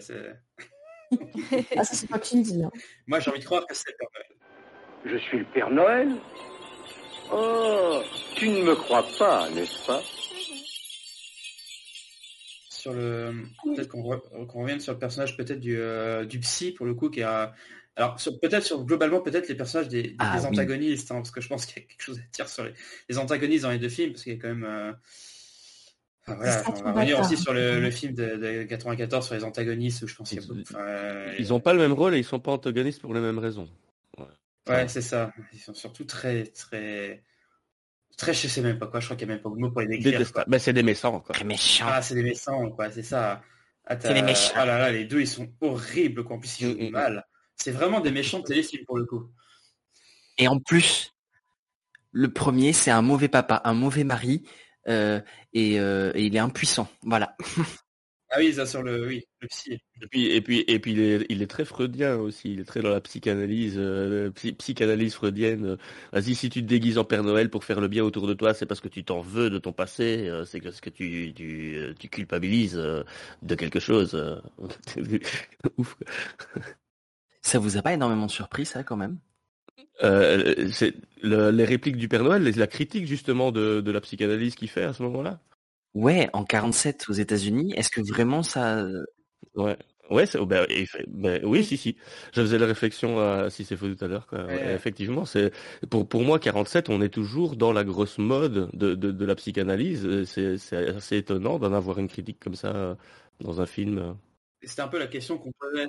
Est-ce qu'il est-ce qu'il critique? Parce que c'est de la psychanalyse, même si le mot est jamais lancé. Hein, c'est c'est en tout cas moi dans la version que j'avais, c'est même si les. Il parle de psychiatrie, il parle de psychiatrie, mais il parle, il, prononce pas psychanalyse.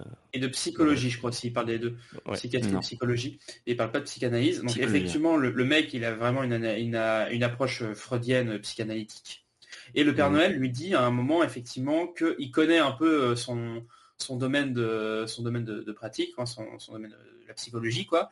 Et il dit que euh, de lui, ce qu'il en a vu, en tout cas, ça ne ressemblait pas du tout à la manière dont lui il l'exerçait et que pour le coup euh, c'était sans doute un charlatan. C'est pour, pour le coup c'est pour ça qu'il lui demande euh, les diplômes, diplômes que d'ailleurs on ne, on, ne, verra jamais. Donc euh, pour le coup, la liberté laissée aux spectateurs de savoir est-ce que ce mec-là a vraiment ses diplômes ou, ou, pas. Donc effectivement il y a une critique assez assez frontale. Après à savoir, moi c'était la question que je me posais, est-ce que c'est une critique de la psychanalyse ou c'est une critique de la science en général? Parce que vu que effectivement à l'époque la psychanalyse était encore son probablement considéré comme une science, mais je ne suis pas du tout spécialiste de l'histoire de la psychanalyse, euh, si vous pouvez me contredire si, jamais. Mais moi, j'avais l'impression que ça peut être lu en fait comme euh, la science contre la croyance. Et que pour le coup, euh, la, science, donc ça, là, c'est plutôt une théorie qui irait dans, dans le sens d'Adeline, c'est-à-dire qu'effectivement, le mec est instable, et en fait, le psy avait raison depuis le début. Parle de tendance maniaque latente. Oui, c'est ça.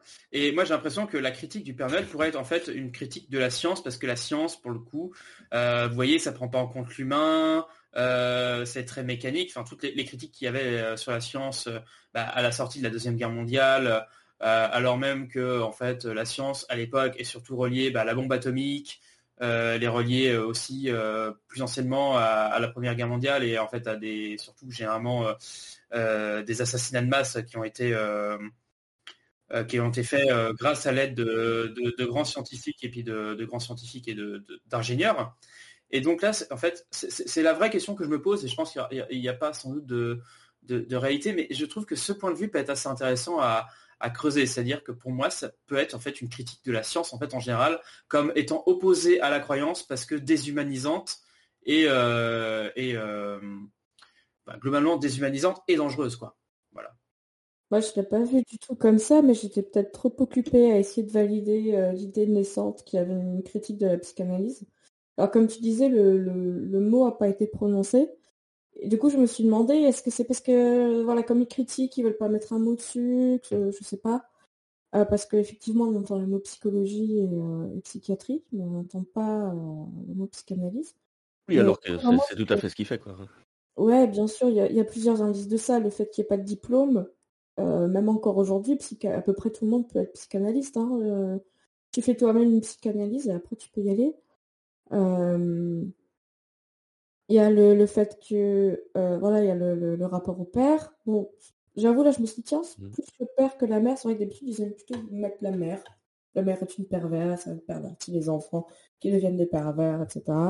Mmh. et puis surtout, ce qui, moi, ce qui m'a fait dire, ok, voilà, quand même, c'est une, pour moi c'est une critique de la psychanalyse, c'est ce jeune garçon de 17 ans qu'on voit, euh, qu'on voit dans, un petit peu dans, dans le film de 47. Hein. Euh, on le voit pas dans le deuxième d'ailleurs, le petit jeune. Non.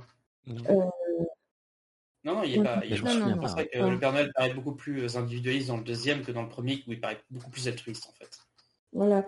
Et du coup, le, Père Noël, dans, dans, le premier film, euh, il va, il va s'énerver sur psychiatre, je crois, bah, c'est pour ça qu'il va le frapper, euh, parce que euh, il détruit le gamin au lieu de l'aider. Et ça, c'est une des plus grosses critiques qu'on fait à la psychanalyse, c'est que souvent les gens en sortent plus cassés qu'autre chose.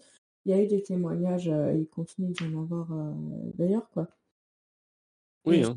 et d'ailleurs le, le, gosse le dit bien quand il quand il parle avec euh, avec euh, Santa Claus quoi. C'est euh, voilà, j'ai probablement. Oh non, le docteur il a toujours pas trouvé pourquoi je faisais ces trucs là, mais sans doute que c'est quelque chose que j'ai fait de très très grave dans mon passé, mais il va finir par le trouver. Hein. Quelle est la base de ton soi-disant complexe de culpabilité Le dit-il? Ben, il n'a pas encore trouvé. C'est probablement quelque part au fond de moi-même, n'est-ce pas? Peut-être qu'il m'est arrivé quelque chose quand j'étais tout petit, qu'il dit. Faut du temps, mais il trouvera, qu'il dit. Tu veux dire que tu vas le revoir? Oh oui, j'y vais tous les jours un petit moment quand j'ai fini de déjeuner.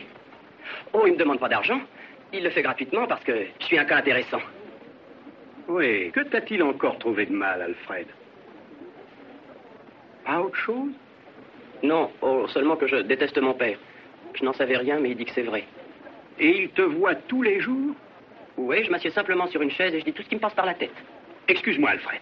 Des choses viennent de me passer par la tête aussi, et je vais aller les dire. Ouais, je, ça pourrait être la critique de la science comme telle que tu le dis, Vivien, mais moi, je, après, je suis peut-être biaisé puisque je viens d'écouter la longue série de podcasts, d'excellents podcasts de MetaChoc avec euh, Jacques Van Rillard sur, sur, la psychanalyse, mais moi, je vois vraiment une critique de la psychanalyse là-dedans.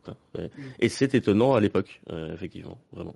Après, je sais pas, peut-être qu'avec des vraies connaissances de, de, de, du statut de la, de la psychanalyse et de la psychologie à l'époque aux États-Unis, peut-être que il y aurait quelque chose de, à creuser là-dessus, en fait, parce que moi, personnellement, je ne connais pas cette histoire-là.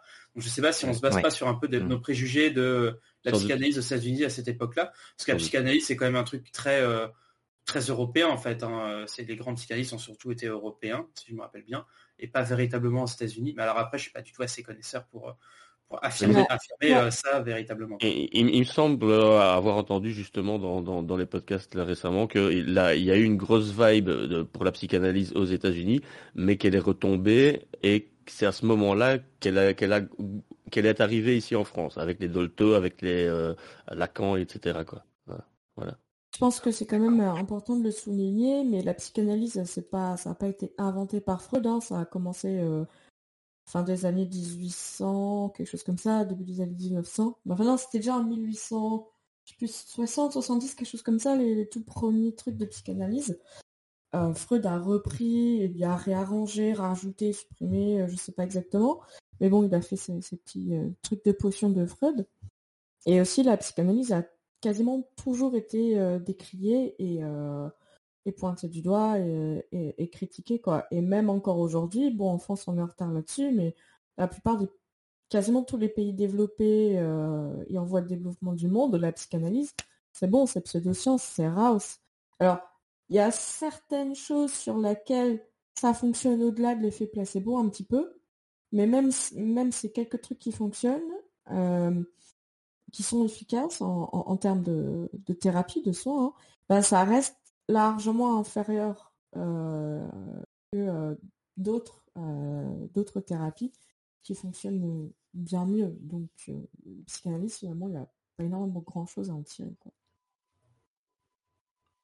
Donc on peut envisager que, c'est-à-dire qu'une critique de la psychanalyse a toujours existé, mmh. qu'effectivement, ça en soit une là dans Après, c'est vrai qu'il y a un contre-argument à, mon propre argument qui serait en fait l'existence du, du personnage du, psychiatre donc qui s'occupe de, l'hospice où se trouve euh, ah euh, Chris Kringle qui, euh, qui porte en fait une autre parole dans, cette même communauté scientifique et qui lui a une approche beaucoup moins basée, apparemment en tout cas, sur des approches psychanalytiques. Mmh. Et beaucoup plus ouverte, beaucoup plus moins théorique, on va dire, mais beaucoup plus basée sur, sur les, faits véritables, c'est-à-dire que bah oui, effectivement, on a une personne ici qui se prend pour le Père Noël, mais on n'a pas remarqué euh, particulièrement de, problèmes de tendances euh, violentes, etc. Donc c'est quelqu'un qui peut vivre avec tout le monde. Bon, bah, la seule différence, c'est qu'il se prend pour le Père Noël et c'est tout. Quoi. Ouais, d'ailleurs, il, parle d'un autre euh, patient, enfin d'une autre personne qui se prend pour un tsar russe et qui vit très bien et qui, qui a un restaurant et qui est une personne très respectable, mais qui continue de se prendre pour un tsar russe. Quoi. Oui. Et justement, ce que tu dis, Vivien, moi, ça, ça, ça me fait penser plutôt que euh, il y a peut-être une critique de certains médecins comparés à d'autres plus sérieux et que peut-être la, la critique de la psychanalyse, elle n'est pas euh, euh, conscientisée. c'est bizarre du coup que je dis ça. Mais euh, c'est le refoulé, ça. Dire c'est une critique de la psychanalyse refoulée parce que peut-être dans son enfance il a eu un problème avec un psychanalyste et donc forcément. Non mais voilà. Ce qui démontre bien que la psychanalyse ça marche. C'est peut-être pas une critique de la pratique, mais une critique de certains praticiens. Voilà, mmh c'est plus clair comme ça.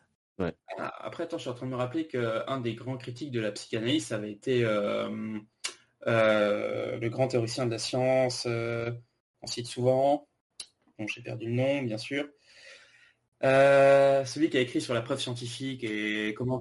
Feyerabend Non, non, plus, plus connu encore. Popper? Popper. Popper. tout ça? Et Popper, oui, voilà, le critère de réfutabilité, et justement, il l'applique à la psychiatrie. Si je me souviens bien, il l'applique euh, à, deux, choses, c'est au marxisme. Donc forcément, le marxisme est une idéologie, et donc euh, forcément, il démontre que le marxisme, entre guillemets, n'est pas une science, etc. Et euh, il s'attaque aussi à la psychanalyse. Je me rappelle bien en disant que effectivement, la psychanalyse n'est pas une science, justement, parce que la psychanalyse euh, on a, on peut pas la réfuter parce que si on essaie de réfuter la psychanalyse, la psychanalyse nous euh, généralement euh, nous, dit que on a un problème psychanalytique quoi. Mais Popper, je sais plus c'est quelle année. Donc non mais si on lit Popper et que tout ce qu'on retient c'est que si c'est pas réfutable c'est pas une science, on n'a pas lu Popper ou alors on n'a rien compris. Ah, moi j'ai pas lu Popper. non et puis moi, je, connais Harry Popper. on en est, tombé à ce niveau-là. non, mais bien sûr, c'est plus compliqué que ça, Popper. Mais je veux dire qu'il avait déjà fait une critique de la psychanalyse. Euh, et mais je sais plus quand en fait. C'est ça en fait la, question que je me pose, c'est quand est-ce qu'il a écrit cet ouvrage sur euh, sur les critères de réfutabilité? Euh, en tout cas sur comment est-ce qu'on définit une, science, sur l'épistémologie, etc. Et euh, quand est-ce que c'est sorti? J'arrive pas à retrouver. Et euh, si c'est sorti un peu avant le film, ça peut, on peut voilà justement voir qu'effectivement il y avait déjà quelqu'un d'assez connu qui a publié un truc à charge quand même contre la psychanalyse à ce moment-là, quoi. En tout cas, ce qu'on peut, ce qu'on peut être sûr, c'est qu'il y a une critique du personnage du psy dans le film, puisqu'il y a toute cette scène de l'entretien euh, inversé d'ailleurs, puisque c'est Kringle qui finit par euh, lui poser des questions, et qui est une scène de comédie et une mise en dérision. Donc forcément, il y a critique. avec les questions un peu bêtes, quel jour on est, machin. Ah oui, mais même là, ça, dépasse, ça dépasse la psychanalyse pour le coup. Popper est né en 1902. Ouais, mais c'est quand est-ce qu'il a publié J'ai l'impression qu'il a publié beaucoup sur le. 1943. Ah, bah donc ouais, pas longtemps avant le. Non, euh, pardon, j'inverse deux chiffres, c'est 34, donc c'est euh, un peu plus tôt. Donc ouais, donc effectivement, il y avait déjà des critiques de la psychanalyse qui étaient, assez, euh, assez connues, quoi. C'est pour ça que je dis, il y a peut-être une critique de certains médecins qui ont une certaine manière de faire, comparé à d'autres qui sont dans des instituts, dans des hôpitaux, etc. Oui. Plus peut-être ça. Après, après, il faut, revenir aussi peut-être sur le personnage, qu'on voit que c'est un personnage qui déteste absolument qu'on lui fasse une remarque et qui en fait apparemment a plutôt une tendance finalement à, juger les patients par rapport à l'attitude qu'ils ont envers lui que par rapport à véritablement euh, euh, des, euh, des, caractéristiques psychologiques. Quoi. ça, c'est clairement montré par le film. Quoi. Si Chris Kringle est, mal mm. vu par le, le psychologue, c'est parce que Chris Kringle se fout ouvertement de sa tronche et que l'autre il n'accepte pas quoi. Oui, tout à fait. Et d'ailleurs, ce qui est drôle, c'est qu'il retourne le stigmate et pour le coup, qu'il prouve bien finalement que la psychanalyse ça marche quoi. parce que l'autre, ça a l'air quand même pas mal l'énerver. Parce que ça a l'air quand même euh, globalement ce que ce que nous sous-entend le film, c'est que quand même euh, Chris Ringle ne ne vise pas complètement à côté en disant ça apparemment sur les problèmes, euh, soi-disant, euh, du couple du euh, psychanalyste, parce que ça avait montré par un coup de fil qu'effectivement, il avait pas tiré complètement à côté. Donc peut-être finalement que la psychanalyse marche. D'ailleurs, il y, a un truc drôle, je sais pas si vous avez remarqué, le, psy, il se, il se gratte le, il se tient le sourcil comme ça, et après la secrétaire, elle se tient le sourcil. Pareil. et là, je me dis, ah, est-ce qu'il n'y a pas une aventure avec la secrétaire? Ah, peut-être. un truc. Une contagion sociale. Contagion sociale, en tout cas, ouais. Et pour l'anecdote, Karl Popper est décédé le 17 septembre 94, donc juste avant la sortie du film 94. Coïncidence Je ne crois pas. je ne crois pas non plus. Il y a des Italiens que vous avez fait. C'est encore un coup. C'est encore eux. Non, mais après, bon après, bon moi ça n'empêche que ce cet antagoniste m'intéresse beaucoup plus que les deux autres antagonistes euh, complètement débiles du, du film de 94. Ils sont oubliables. Ou les méchants sont méchants. Ouais, c'est ça. On est très méchants, euh, on va faire que les méchants. Nous, on est des méchants. Et eh, à la fin, on devient gentil. Parce que voilà, le pouvoir de Noël, le pouvoir de l'amour. Euh, je veux dire, ce, duo de personnages. gentil à l'enfin bah oui, ils, croient au Père Noël. Je me souviens même pas tellement, c'est anecdotique. Ils croient au Père Noël, tu sais, ils ont le petit badge. Ils ont le badge, ouais. Qui se montre, euh, on y croit. Nous, on est méchants, on est, est brun, et on est habillés en cuir. Le cliché. Ah, ça c'est vrai. non, mais c'est vrai, quoi. Signé Hugo Boss. Je sais pas pourquoi dans, la réelle, enfin je sais pas si dans la colorimétrie et tout, ça m'a beaucoup fait penser à Charmed. Mais je pense que c'est vraiment l'aspect euh, des années 90 j'ai l'impression, ça m'a fait, enfin, ça doit être l'aspect de l'image des années 90, ça m'a fait penser à ça. J'avais vraiment l'impression de voir des méchants de Charmed, quoi. C'est vraiment les trucs pas du tout, euh, tu vois, c'est genre des gens qui sortent de l'enfer, quoi. Tu vois, c'est le truc bien, bien, on est méchant, on le montre, euh, voilà, comme, comme dit Adeline, on s'habille en cuir, donc c'est forcément qu'on est méchant. Euh. Le méchant, le méchant, oui, c'est lui, c'est le méchant. Il s'habille tout en noir, c'est un méchant. Est-ce que vous avez compris? Voilà, je crois qu'il n'y a pas grand chose de plus à dire sur ces deux méchants qui n'ont absolument rien à apporter au film, quoi. Et, le fait, en fait, ouais, voilà. Enfin non, que le fait, le, très méchant, c'est le, c'est le directeur de l'entreprise d'en face parce que c'est un concurrent et donc forcément il est très méchant et il va tout faire pour, euh, pour piéger le mec d'en face. Parce qu'en plus, alors il y a tout un, toute une histoire de rachat d'entreprise à la bourse et tout. Alors autant au début du film, je me suis dit, tiens, ça, ça peut être intéressant parce que c'est une différence par rapport au premier film. Autant à la fin, je me suis dit, mais en fait, non, ça apporte absolument rien du tout. Ouais. On n'a pas parlé de la fille et de l'avocat, mais bon, c'est pas très. Bah, je pense qu'on va en parler là, de toute façon, de l'avocat, parce que ça va être, en tout cas, on va en parler. Euh, sur, les, sur le procès et les arguments qui vont être sortis au procès, parce que je pense que c'est un personnage qui est assez intéressant à, avoir de, ce côté-là, et c'est aussi un personnage qui est assez intéressant à, analyser par rapport à, sa position qu'il a justement, à sa position sur, sur, euh, la croyance, quoi, qui est beaucoup plus intéressant, en tout cas encore une fois, dans le premier film, je trouve, que, dans le second, où en fait dans le, discours du film, j'ai l'impression que dans le premier film, c'est vraiment la croyance, euh, c'est mieux si on l'a, ça nous permet euh, de voilà de, de, nous échapper Est-ce qu'il y a plus un parallèle qui est fait avec la, avec la fiction, avec le conte, plus qu'avec la religion? Alors que vraiment, dans le deuxième film, ça nous a montré comme un besoin, pas comme un pas comme une pas comme quelque chose de, facultatif, pas comme une nécessité, exactement. Et c'est ça, je pense, vraiment le, la, grosse différence entre ces deux films-là par rapport à, leur position sur la croyance. C'est qu'il y en a un qui est dans la, croyance, c'est nécessaire, etc. Quitte à ce que tu crois pas, tu es un, t'es, une, dangerosité pour, les gens qui t'entourent. Alors que le premier film, c'est, bah, pas grave si tu crois pas, mais finalement, si tu croyais, je pense que tu t'en sortirais mieux. Il y a une vraie différence euh, sur le traitement de la croyance dans les deux films par rapport à ça. C'est même pas ce que moi je retiens du premier. Ah au, niveau, au niveau de la croyance? Ouais.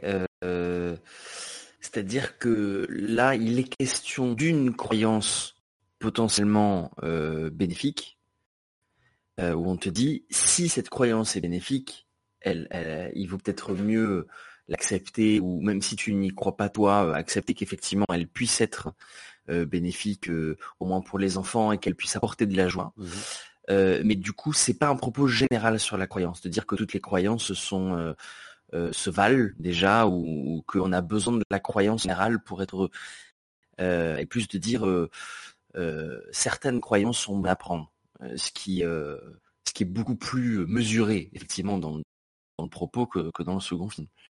Ouais, ça va plus loin que la croyance, ça va, comme, comme disait Vivien, ça va jusqu'à l'imagination en fait.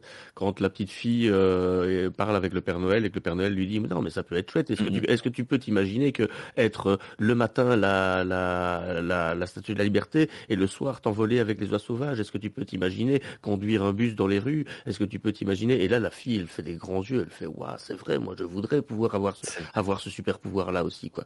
Voilà. Et cette scène où, où, pour la première fois, elle sert son imagination, elle interprète un personnage avec le singe. Je sais pas ce que vous en avez pensé vous, mais moi ça m'a fait pleurer de rire. Mmh. Non, elle était, elle était, pas mal. Et, en même temps, c'était tragique. C'était sympa. En même temps, c'était tragique un peu, enfin tragique, c'est peut-être un peu poussé comme mot, mais j'avais un petit serment au cœur, quoi, de, voir cette gamine-là et de, de, dire, putain, à quel âge 7, euh, 7, ans, quelque chose comme ça. Peut-être un peu plus, je sais pas. Et, elle a jamais joué au singe ou... Euh, je sais pas, moi, moi, ça a bercé mon enfance, l'imagination, les, jeux de rôle, etc. Et mmh c'est aujourd'hui que euh, le jeu et l'imagination sont très importants dans le développement de. These boys plays at silly games, elle dit, dans, dans la version que j'ai vue. Parce qu'il y, y, avait pas de français à ce moment-là. Il y a une phrase en anglais, c'était d'ailleurs très drôle. Je sais pas si vous avez vu la même. Et on en rebelle. et c'est un peu forcé quand même, hein, parce que dans, dans, la vraie vie, euh, personne euh, n'est à ce point coupé du monde qu'il n'a jamais joué à un jeu mmh. d'imaginaire avec d'autres enfants, quoi. Et ils ont poussé le curseur loin hein, sur 47. Ouais, c'est ça. Et je pense, je pense que l'idée du film, en fait, et ça va avec de pair avec la critique de, la société de consommation à l'époque, qui est en qui est naissante en fait hein, aux États-Unis euh, en 47. Enfin, il y a quelques années que c'est installé. En Europe, ça viendra bien plus tard. Et cette idée, donc, sur coup de la, consommation, euh, que, Noël devient plus une fête de consommation qu'autre chose. Je pense en fait, il y a, cette espèce d'idée euh, du grand combat en fait durant tout le XXe siècle et même encore aujourd'hui entre le rationalisme globalement et, on peut dire en face une, approche du monde beaucoup plus basée sur, sur l'imaginaire et, la croyance, mais dans, le plus mot le plus général du mot croyance qu'on puisse exister. quoi. C'est-à-dire, comme on dit, en y incluant le, l'instruction, enfin l'imagination, euh, en y incluant, enfin en fait tout ça, pas uniquement la religion, pas uniquement les, croyances euh, au Père Noël ou à la, petite, souris ou des trucs comme ça quoi.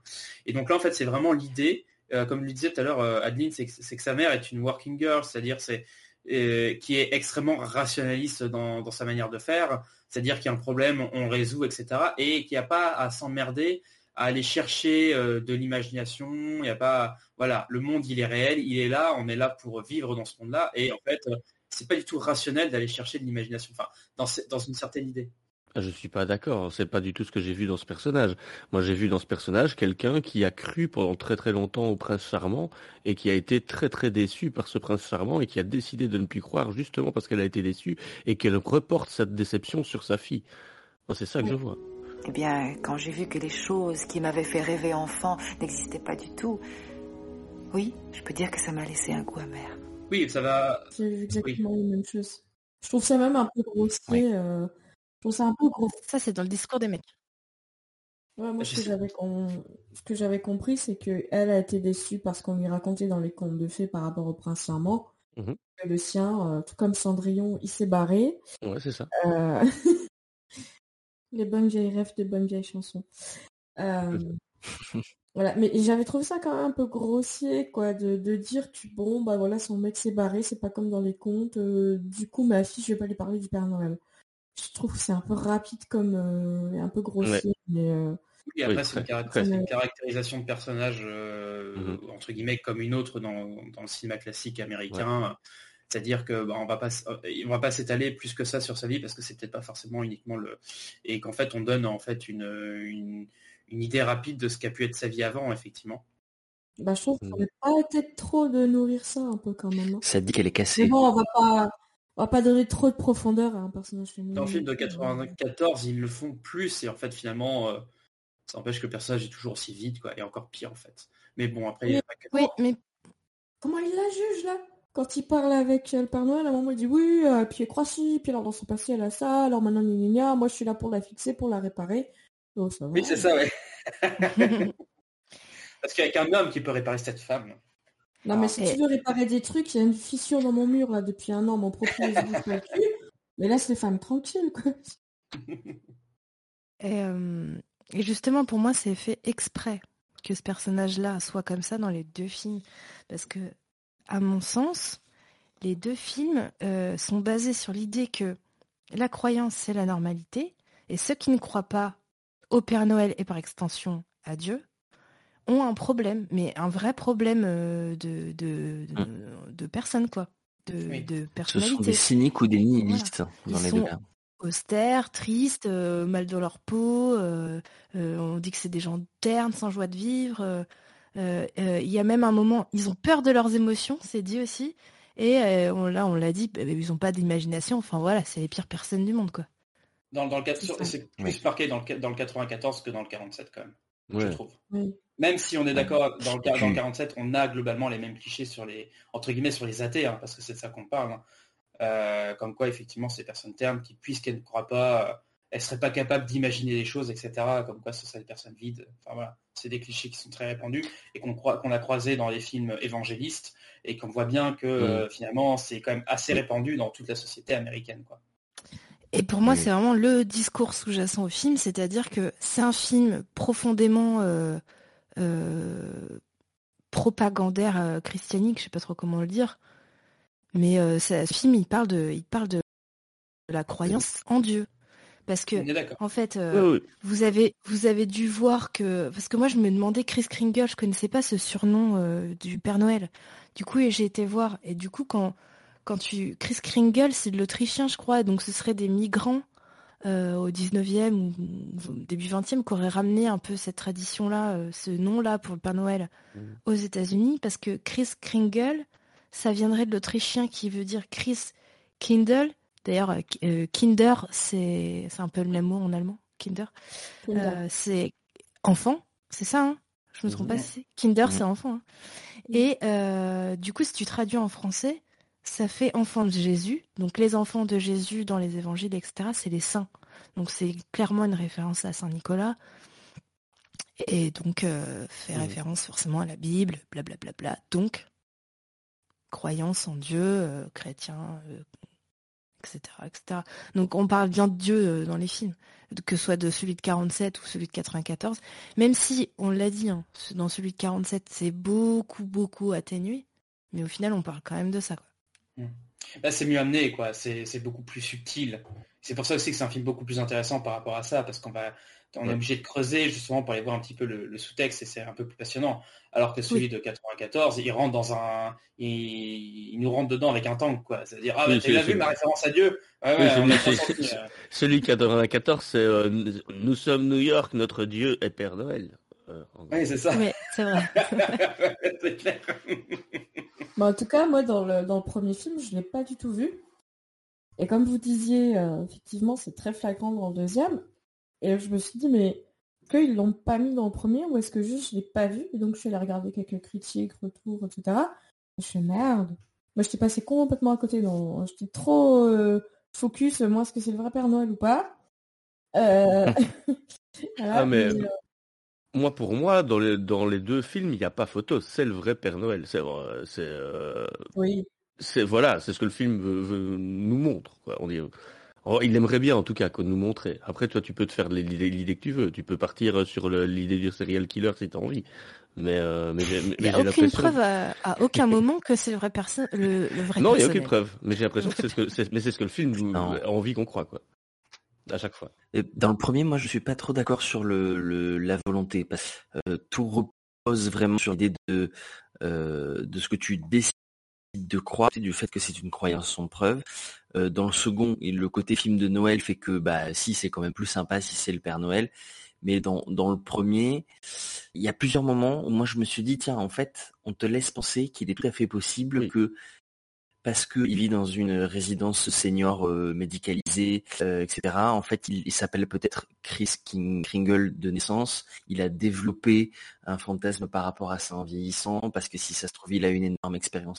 On n'en sait rien et euh, tous les scénarios sont plausibles. La, porte, est ouverte, ouais. mais, la, sympathie du personnage, la, sympathie du personnage, la bonhomie du personnage te donne envie d'y croire en fait, hein, clairement. Quoi. Le personnage, il, est adorable dans les deux dans les deux films et c'est un gourou dans le second, en fait. Oui, un peu plus. Euh, c'est pas, hyper traité à fond, hyper poussé dans le film, mais du coup, il y a aussi toute la question de, l'identité, en fait. Et, de, et, la question de finalement, le Père Noël, est-ce que c'est une personne ou est-ce que c'est plutôt une représentation de, bah, de, de, de, l'esprit de Noël, en fait, le partage, la joie, la chaleur humaine. c'est vrai. Euh, la générosité, quoi. Et est-ce qu'on peut décider d'incarner ça? Ouais, c'est ça. Et moi, je me suis, je me rappelle, j'ai fini le film et je me suis dit, bon, si le Père Noël, c'est quelqu'un euh, qui euh, vole sur des rennes, euh, distribue des cadeaux à tout le monde en une nuit et puis a une usine de jouets dans le monde imaginaire des rêves, j'y crois que dalle. Par contre, si le Père Noël sert une représentation, et qu'on choisit euh, bah, des personnes, je sais pas moi, des personnes qui ont fait des, trucs très bien dans leur vie, qui ont été très gentils, euh, et on dit voilà c'est le Père Noël. Là ouais, là je veux bien croire au Père Noël, tu vois. Mm.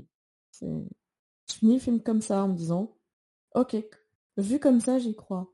C'est dans quel film Je ne l'ai pas marqué, mais il y a, euh, y a un, c'est vers la fin où il y a quelqu'un qui dit qu'est-ce qu'on préfère finalement, un mensonge qui fait sourire ou une vérité qui fait pleurer? Oh, mais oh, ça m'a tué cette phrase. Ça m'a tué cette phrase. Oui, mais c'est dans le deuxième, c'est dans le deuxième. C'est dans le deux. bah oui. Avec le sous-entendu que le mensonge qui fait sourire, c'est mieux quand même. Oh putain, mais allez vous coucher. Ah m'a tué cette phrase. Mais je pense que je vais la mettre dans les phrases oh. sceptiques, celle-là. Enfin, tu sais, dans, dans de Ah si, je vais la mettre dans notre liste de, phrases. Euh, ah bah si, elle est, elle est mythique celle-là quand même. Euh, oui, oui. Ah ouais, tu peux la mettre en... Si, si tu refais des affiches, si tu refais des affiches cinétiques, tu la mets en, citation dessus. Ah, oui, ah là, ça passe. Là, ça passe. ah non, non, cette phrase-là est horrible. Et ça montre bien encore à quel point le, le, 2 est un, est un film vraiment de propagande là-dessus. quoi. C'est dingue. Hein. Le premier, ça passe. Alors le 2, c'est vraiment le 94. C'est...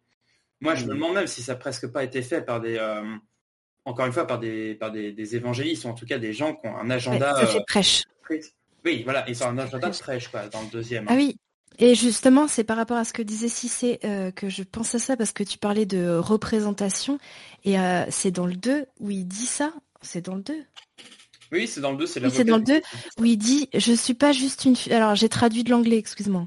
Je ne suis pas juste une figure fantaisiste qui porte un costume charmant et agit joyeusement, je suis un symbole, je suis le symbole de la capacité humaine à supprimer les tendances égoïstes et haineuses qui régissent la plus grande partie de nos vies. Oui, mais le pire, c'est après. Le pire, c'est après qu'il dit ça. Et après, et, ça arrive deux fois, ça arrive au début et à la fin. Il dit, et si tu ne peux rien accepter de la foi, alors tu es condamné à une vie dominée par le doute. Comme si c'était la pire chose du monde. Je te, donne la version de la phrase qui a été traduite en français pour le coup, qui n'est pas exactement la même. Si on ne sait plus croire, si on n'accepte pas la vérité du cœur, on est condamné à une vie dominée par le doute. C'est ça qui dit.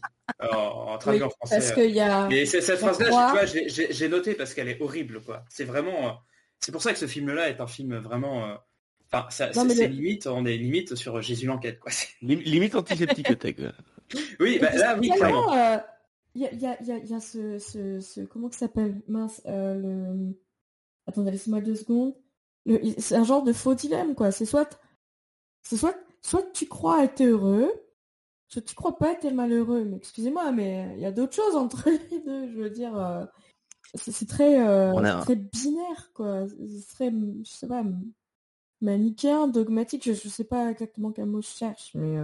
Dogmatique, ouais, c'est ça. On a besoin d'une citation de Paolo Coelho pour contrebalancer. Alors, euh, ouvrez les esgourdes. Faire pleurer quelqu'un en lui disant la vérité est mieux que de le faire sourire en lui racontant un mensonge. Soit l'exact opposé de tout à l'heure. C'est qui, voilà. qui Je connais pas. Paolo Coelho, c'est un, un, écrivain célèbre qui a écrit notamment euh, L'Alchimiste. D'accord, ok. Ah, ah Paolo Coelho. Et après, moi je pense aussi qu'il y a un truc intéressant sur ces deux films, c'est qu'il faut les replacer aussi dans leur contexte euh, dans lesquels ils ont été faits, qui sont des contextes complètement différents. Euh, en 1947, on est quand même dans une société américaine qui est euh, en train de se reconstruire, enfin après la guerre, quoi. C'est-à-dire qu'on est vraiment à la, sortie de la guerre, il faut reconstruire. bon, pour les Américains, ça, ils n'ont pas perdu grand-chose, mais quand même, il y, a, un monde qui vient de, s'écrouler, qu'il faut qu'il faut reconstruire.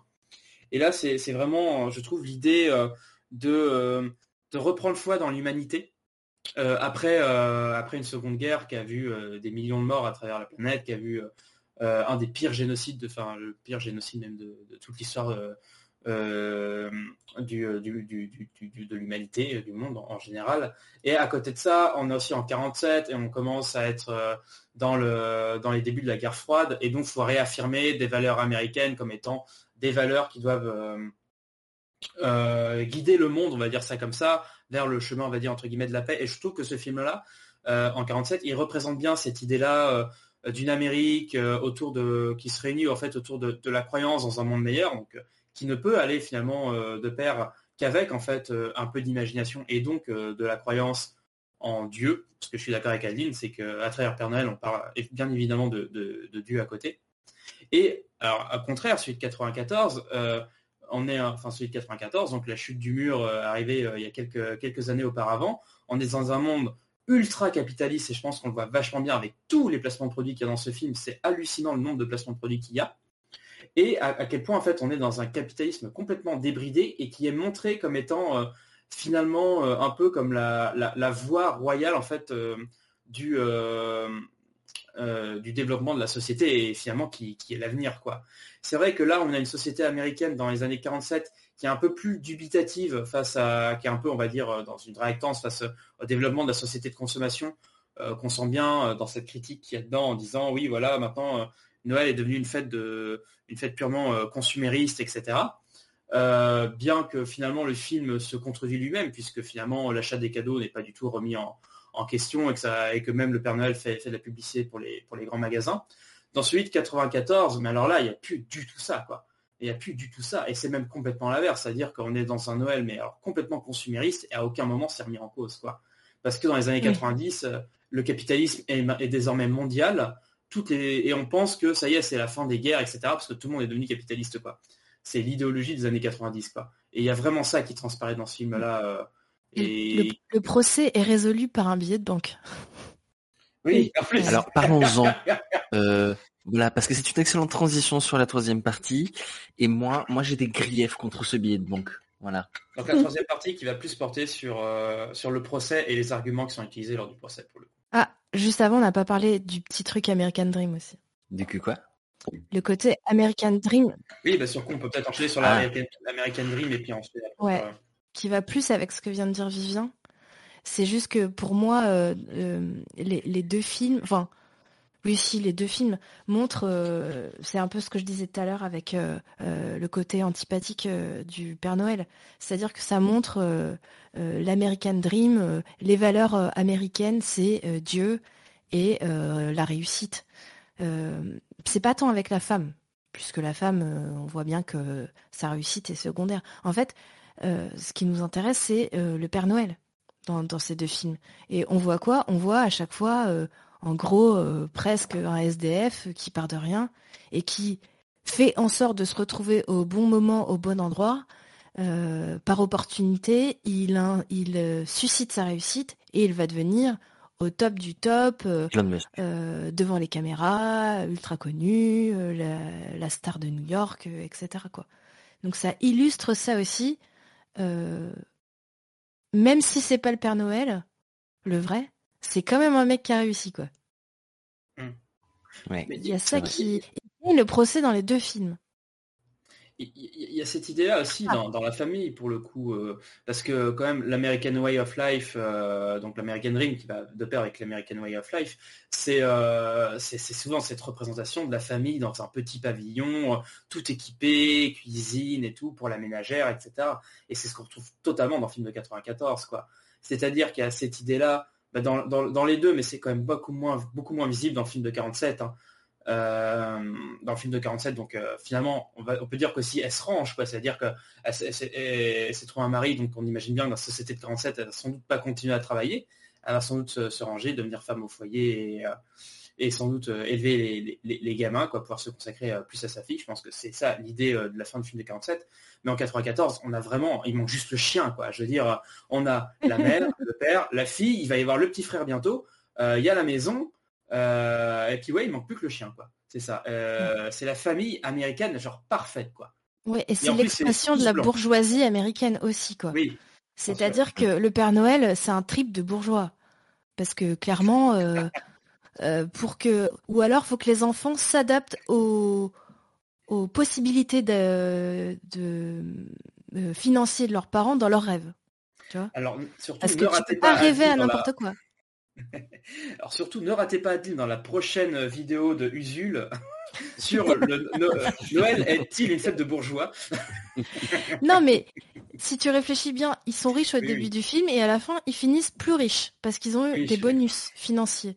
Euh, ils, ils, réalisent pas le rêve du, du, gamin euh, euh, qui, qui est malentendant ou quoi que ce soit. Non, ils réalisent le super rêve de la gamine qui est déjà blindée de fric, tu vois. Mm. Parce que qui peut se permettre de croire au personnel? Les enfants euh, qui ont des parents qui sont assez riches pour leur acheter des jouets. Après, vrai et, les et les parents qui sont euh, chrétiens aussi. C'est vrai. Tout le monde ne croit pas au Père Noël. mais dans le 47, il y a la... Dans le 47, il y a juste la différence par rapport à l'avocat aussi qui commence comme avocat euh, dans un, un cabinet d'avocat et qui va monter son propre cabinet qui finalement voilà lui faire gagner énormément. Mais son voisin, alors déjà son voisin est avocat, il a quand même du temps pour faire euh, babysitter. Déjà, ça, n'existe pas. Mais son, mec est avocat, il, tu vois, c'est aussi un travail, euh, tu vois, c'est pas, il est pas euh, ouvrier. Oui, oui, non, mais non, mais, dans une catégorie sociale. Donc c'est, enfin ça parle, ça parle aux gens riches le, le Père Noël. C'est, ils, ils, habitent, ils habitent un appartement avec vue sur Central Park. Oui, donc, euh, aussi, oui, c'est vrai. Et en 47, ils ont une, une bonne, euh, euh, qui est une femme, une femme noire, je crois. Oui. Si je dis pas de bêtises. Oui, oui, il y a vraiment tous les codes de la bourgeoisie. Ouais, de moi, ça m'a... Je me rappelle, j'ai fait, hein? Qu'est-ce que... Ah oui, c'est vrai, c'est un film de 47. Ouais, Et après, on la voit plus, hein. Le message est clair. Non, on la voit plus. On s'en fout, ouais, elle n'existe pas. voilà. Ouais, puis la baraque qui se paye en, dans le film de 94 à la fin, quoi, juste. Mmh ah, vous disiez tout à l'heure que en fait la femme à la base elle avait repéré un manoir. Enfin, tu vois. tout le monde a un manoir aux États-Unis, non? Ça, fait penser à ce, qu'on disait tout à l'heure sur le sur le message vidéo de Trotsky. En fait, pour moi, ça remplace pas le téléphone, ça remplace la femme noire en fait en vérité dans le film. Parce que c'est elle qui prévient la mère comme quoi la fille est chez le voisin. Oh, c'est vrai. Donc en fait, le, message vidéo remplace en fait purement la, femme noire. Oh mon dieu.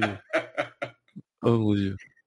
C'est une dénonciation de la robotisation du travail. C'est pas faux. Le rêve américain est-il une croyance? Vous avez deux heures et pas le droit aux vidéos de Vance. Bah, pour moi, ça rejoint la croyance. Et, euh, c'est aussi euh, le, film, il a aussi ce discours de dire si tu crois très fort en tes rêves, ils vont se réaliser. Tu vois, il y, a un côté comme ça. Euh, Mais ça aide si tes parents avaient déjà une, mine d'émeraude en Afrique du Sud. c'est pas faute quand même parce que regarde ce qu'on peut faire avec un petit peu de travail. Non, mais ouais, je suis, je suis assez d'accord en tout cas avec cette idée-là sur euh, l'American Way of Life et l'American Dream comme étant en fait des mythes américains et qui sont en fait totalement des systèmes de croyances euh, sociaux qui, qui, qui, fondent en fait la société américaine, quoi d'ailleurs, qui fait qu'aujourd'hui ça branle-balle un peu parce que justement, ça, c'est un système qui ne fonctionne plus du tout. Et, et, oui, et, du coup, euh, j'en viens à cette phrase que dit la gamine dans le film de 47, parce que en gros sa mère elle lui dit non mais s'il faut continuer à croire en ses rêves, il faut y croire très très fort. Et cette phrase elle dit I believe, I believe, it's silly but I believe. J'ai confiance, j'ai confiance, c'est stupide mais j'ai confiance. c'est ça, c'est vrai. très drôle. Elle tente la méthode couée. Oui, oui, non, mais clairement, elle est encore plus dans, dans celui de 94. Mais bon, finalement, on, en venait au procès tout à l'heure. Euh, oui. Au billet de banque. au billet de banque. In God we trust. Oh putain. Euh, moi, c'est ce truc-là qui m'avait marqué quand j'étais gamin, quoi. Euh, mais quand j'étais, mais, oui, mais quand j'étais gamin, j'étais catho, quoi. Voilà. Bah ouais. ouais. ouais, quand j'étais gamin, j'étais catho, quoi, moi. Donc, ouais. C'est voilà, moi je, je demande officiellement euh, aux, instances de notre de notre République à ce que euh, ce film en 94 soit inscrit comme une attaque envers la laïcité. Voilà. ah ben c'est la, la laïcité à l'américaine, hein, c'est très particulier. Hein. Et puis mettez-nous des bons avocats et des bons procureurs. Si vous n'avez pas d'idée, je sais pas, Jack McCoy, voilà, très bien. Euh, non, mais c'est une catastrophe ce procès, il n'y a, rien qui va. Moi, alors moi, j'y connais rien en, juridique, etc., même si j'adore les séries avec des avocats. Est-ce que je vous ai parlé de Jack McCoy? Euh, Non, mais c'est, et c'est aussi vrai que c'était très, très, très la mode à l'époque. C'était la mode à l'époque.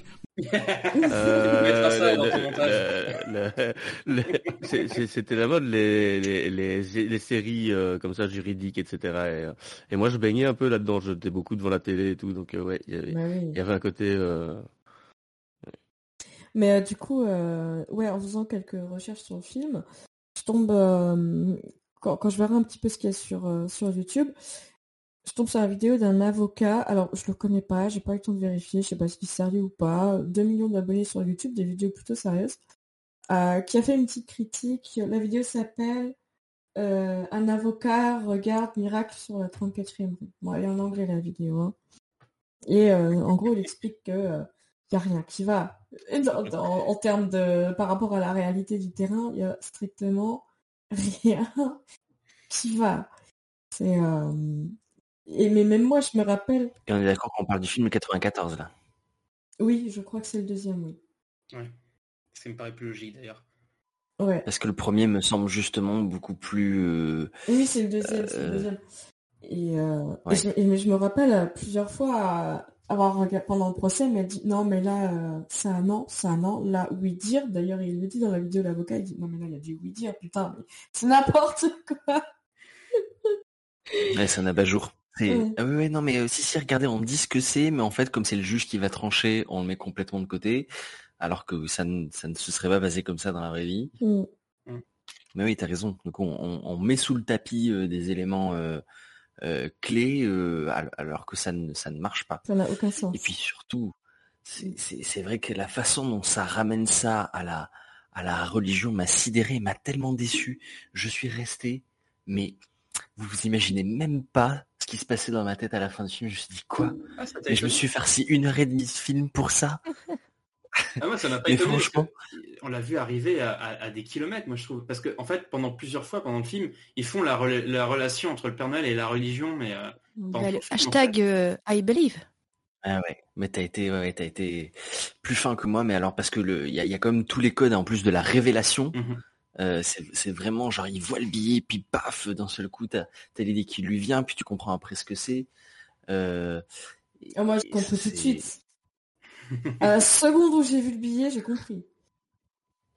Ouais, et c'est dans tous les cas bon il y a ce rapport avec leur constitution, leur vision des choses. Ouais. Ouais, je sais pas, moi, moi, moi, mais moi je me rappelle des sentiments que j'ai eu quand j'étais gamin, en genre en mode putain, mais le ce, ce, ce coup d'échec, ce- cette cette masterclass quoi, d'arriver, eh, puisqu'on croit en Dieu, on pourrait bien croire aussi au Père Noël. Tiens, prends ça dans tes dents. quoi.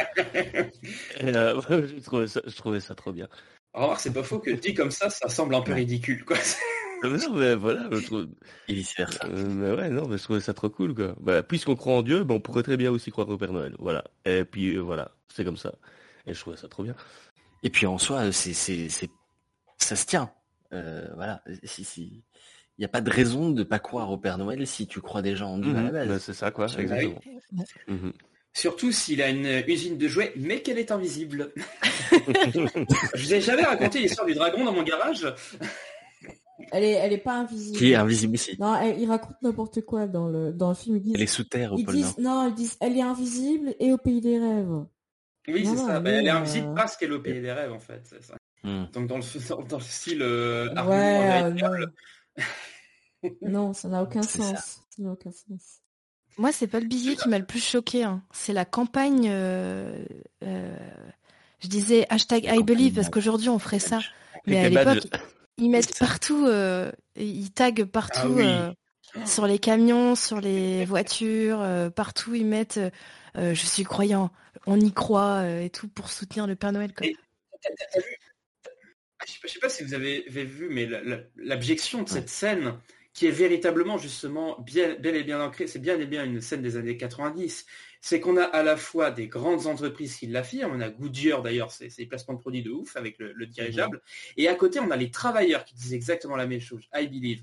Là vous avez ici la destruction totale du marxisme en quelques plans. C'est juste génial. C'est super bien fait. hein.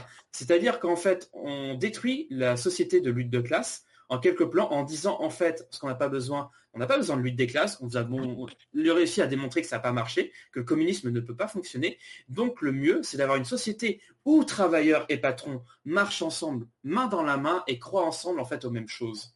C'est de la pure propagande capitaliste, mais extrêmement bien faite. C'est extrêmement bien fait. Alors qu'on a exactement l'inverse dans le film de 47 avec leur argument, parce que euh, pendant une seconde, on a quand même une scène géniale en fait pour introduire ce qui va euh, donner l'argument juridique final. C'est la lettre envoyée par la gamine qui donne l'adresse du coup de Santa Claus et qui ouvre la voie en fait à, à, l'existence du Père Noël reconnu par le gouvernement. Et en fait, tout ça part de l'idée d'un mec qui dit hey, qu'est-ce qu'on ferait de notre courrier? Est-ce qu'on n'irait pas s'en débarrasser là-bas? Et ce postier-là devient le gouvernement américain. Et tu dis mais c'est génial. Oui, c'est ça. Oui, c'est juste brillant. c'est vrai que ce, retournement-là, il est imprévisible dans le film. Il est bien foutu pour le coup par rapport à ça. Mmh. Ah ouais ouais complètement ça par contre ça m'a régalé quoi. Ouais, c'est vrai. J'avais pas trop fait gaffe mais c'est vrai que dans le film de 47 c'est plutôt le peuple qui fait, fait la décision, alors que dans le film de 94, c'est comme si, sous l'égide de Dieu, tous les hommes sont égaux, et donc si tous les hommes s'unissent, euh, le Père Noël triomphera. Je pensais jamais dire cette phrase un jour.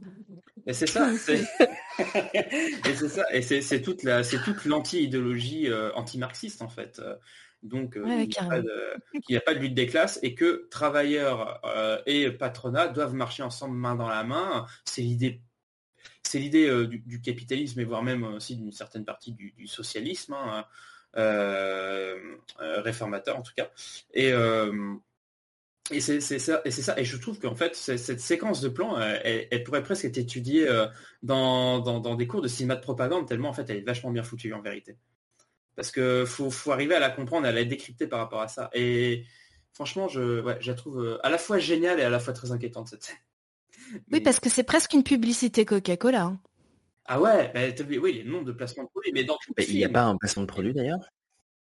Du coup, le film ferait semblant de faire une critique euh, du, mercantilisme autour de Noël et du capitalisme, mais en fait, euh, c'est une critique du marxisme.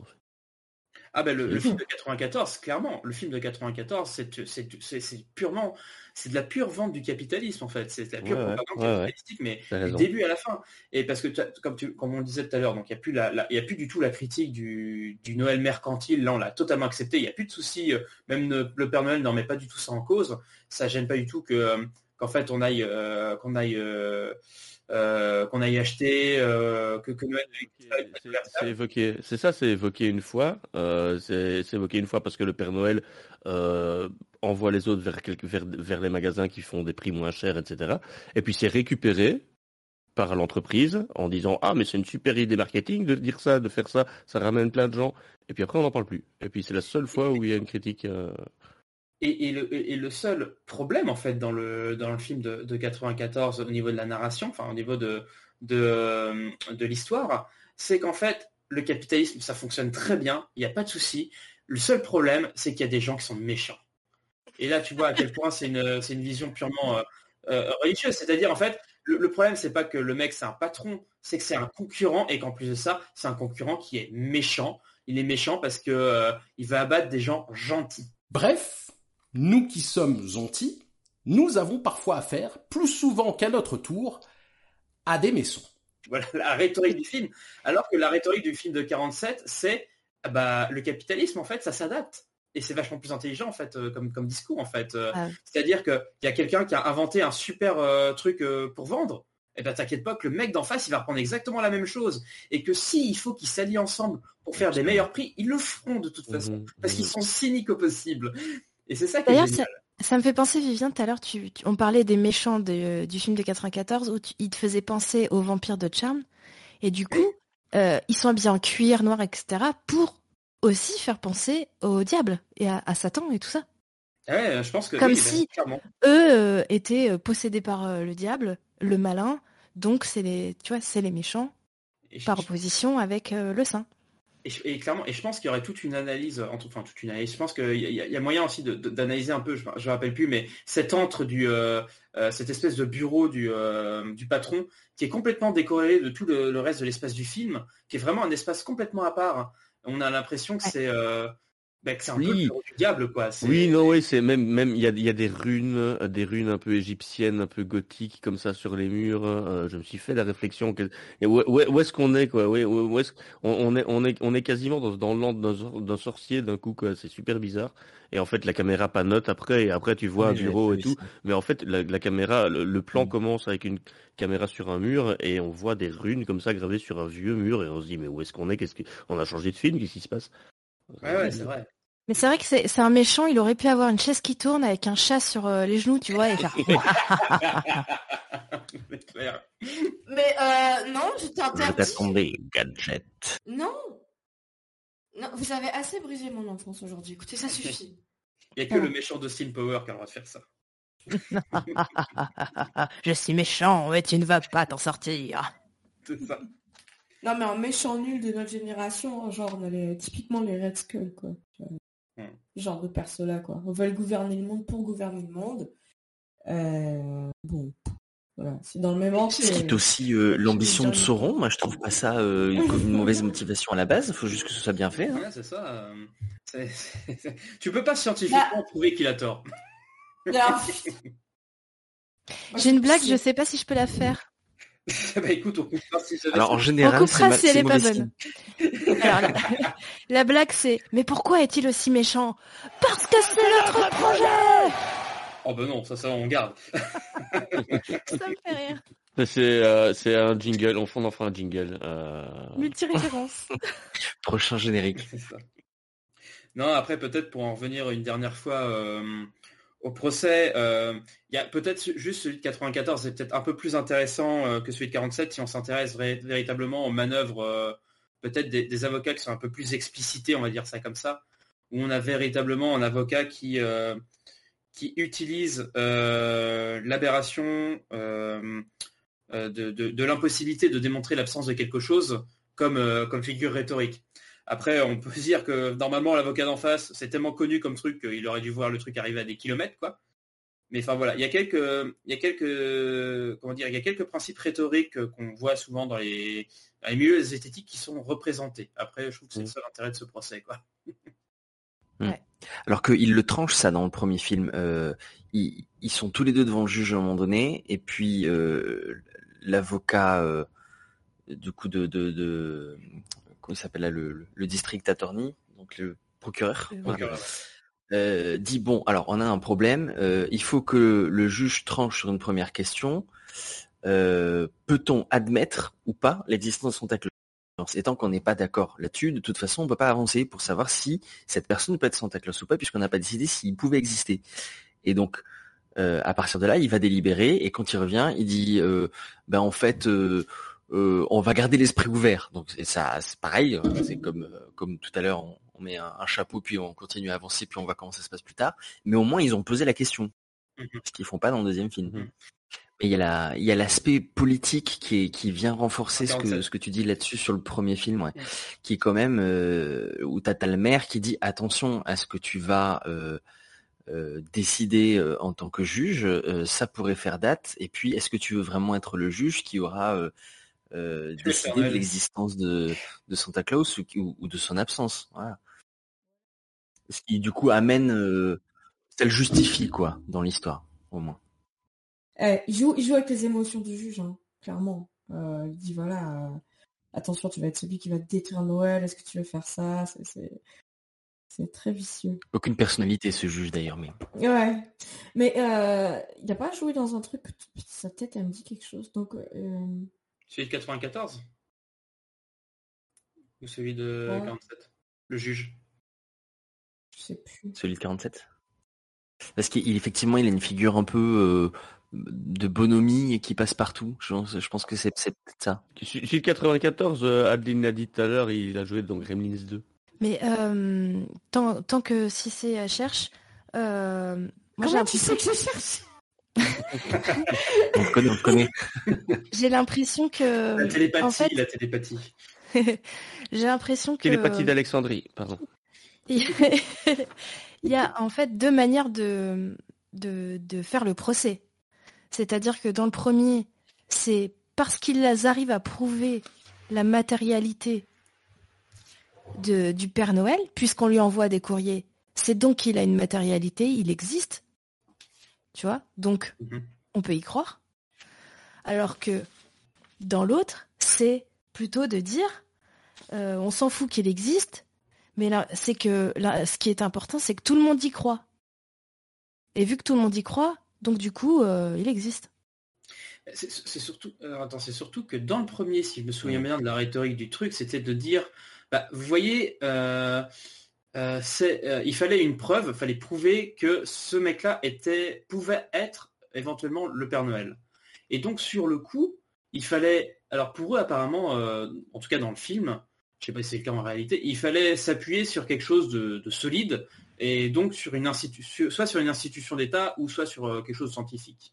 Et lui, en fait, il a eu la chance que une institution d'État décide d'envoyer les lettres pour le Père Noël euh, à, euh, à, Et donc, sur coup, il a utilisé ça, il a dit, vous voyez bien, en fait, euh, l'entreprise de la Poste, qui est une entreprise d'État, donc qui représente l'État, reconnaît que Chris Kingle est bel et bien le Père Noël et donc vous ne pouvez pas aller contre cette décision-là d'une entreprise d'État. Et à partir du moment où en fait, il a sorti cet argument-là, en fait, le juge ne pouvait plus que prononcer, et les deux procès finissent comme ça, en non-lieu en fait. En non-lieu, c'est-à-dire qu'il n'y a pas de preuve ni de l'un ni de l'autre, et en fait, euh, en fait c'est pas du tout tranché en fait en vérité avec un non-lieu. La question n'est pas tranchée. Mais il y a un truc très intéressant euh, dans ce procès, parce que moi je trouve qu'il manque véritablement un truc, c'est juste une définition euh, du Père Noël. Comment est-ce qu'on peut se mettre d'accord sur qui est le Père Noël si on n'est même pas d'accord sur la définition du Père Noël? Qu'est-ce qu'il doit faire le Père Noël? Qu'est-ce qui, qu'est-ce qui peut, qu'est-ce qui peut, euh, qu'est-ce qui peut représenter le, Père Noël quoi? Alors dans le 94 par exemple, il parle des jouets, etc., de la livraison de jouets, et c'est pas du tout une question. Des attributs physiques il a tous les, ils disent euh, parce qu'il fait venir des, le, petit garçon au témoin et il lui dit pourquoi d'après toi euh, lui il peut être le Père Noël et pas lui. Il dit bah, parce que lui il lui ressemble, il a tous les attributs du Père Noël. Ouais. Il a tous les symptômes. symptômes. et ce qui est pas, ce qui est pas vrai en plus. Il a pas tous les attributs du Père Noël. Et eh ouais. En tout cas pas tous ceux historiques.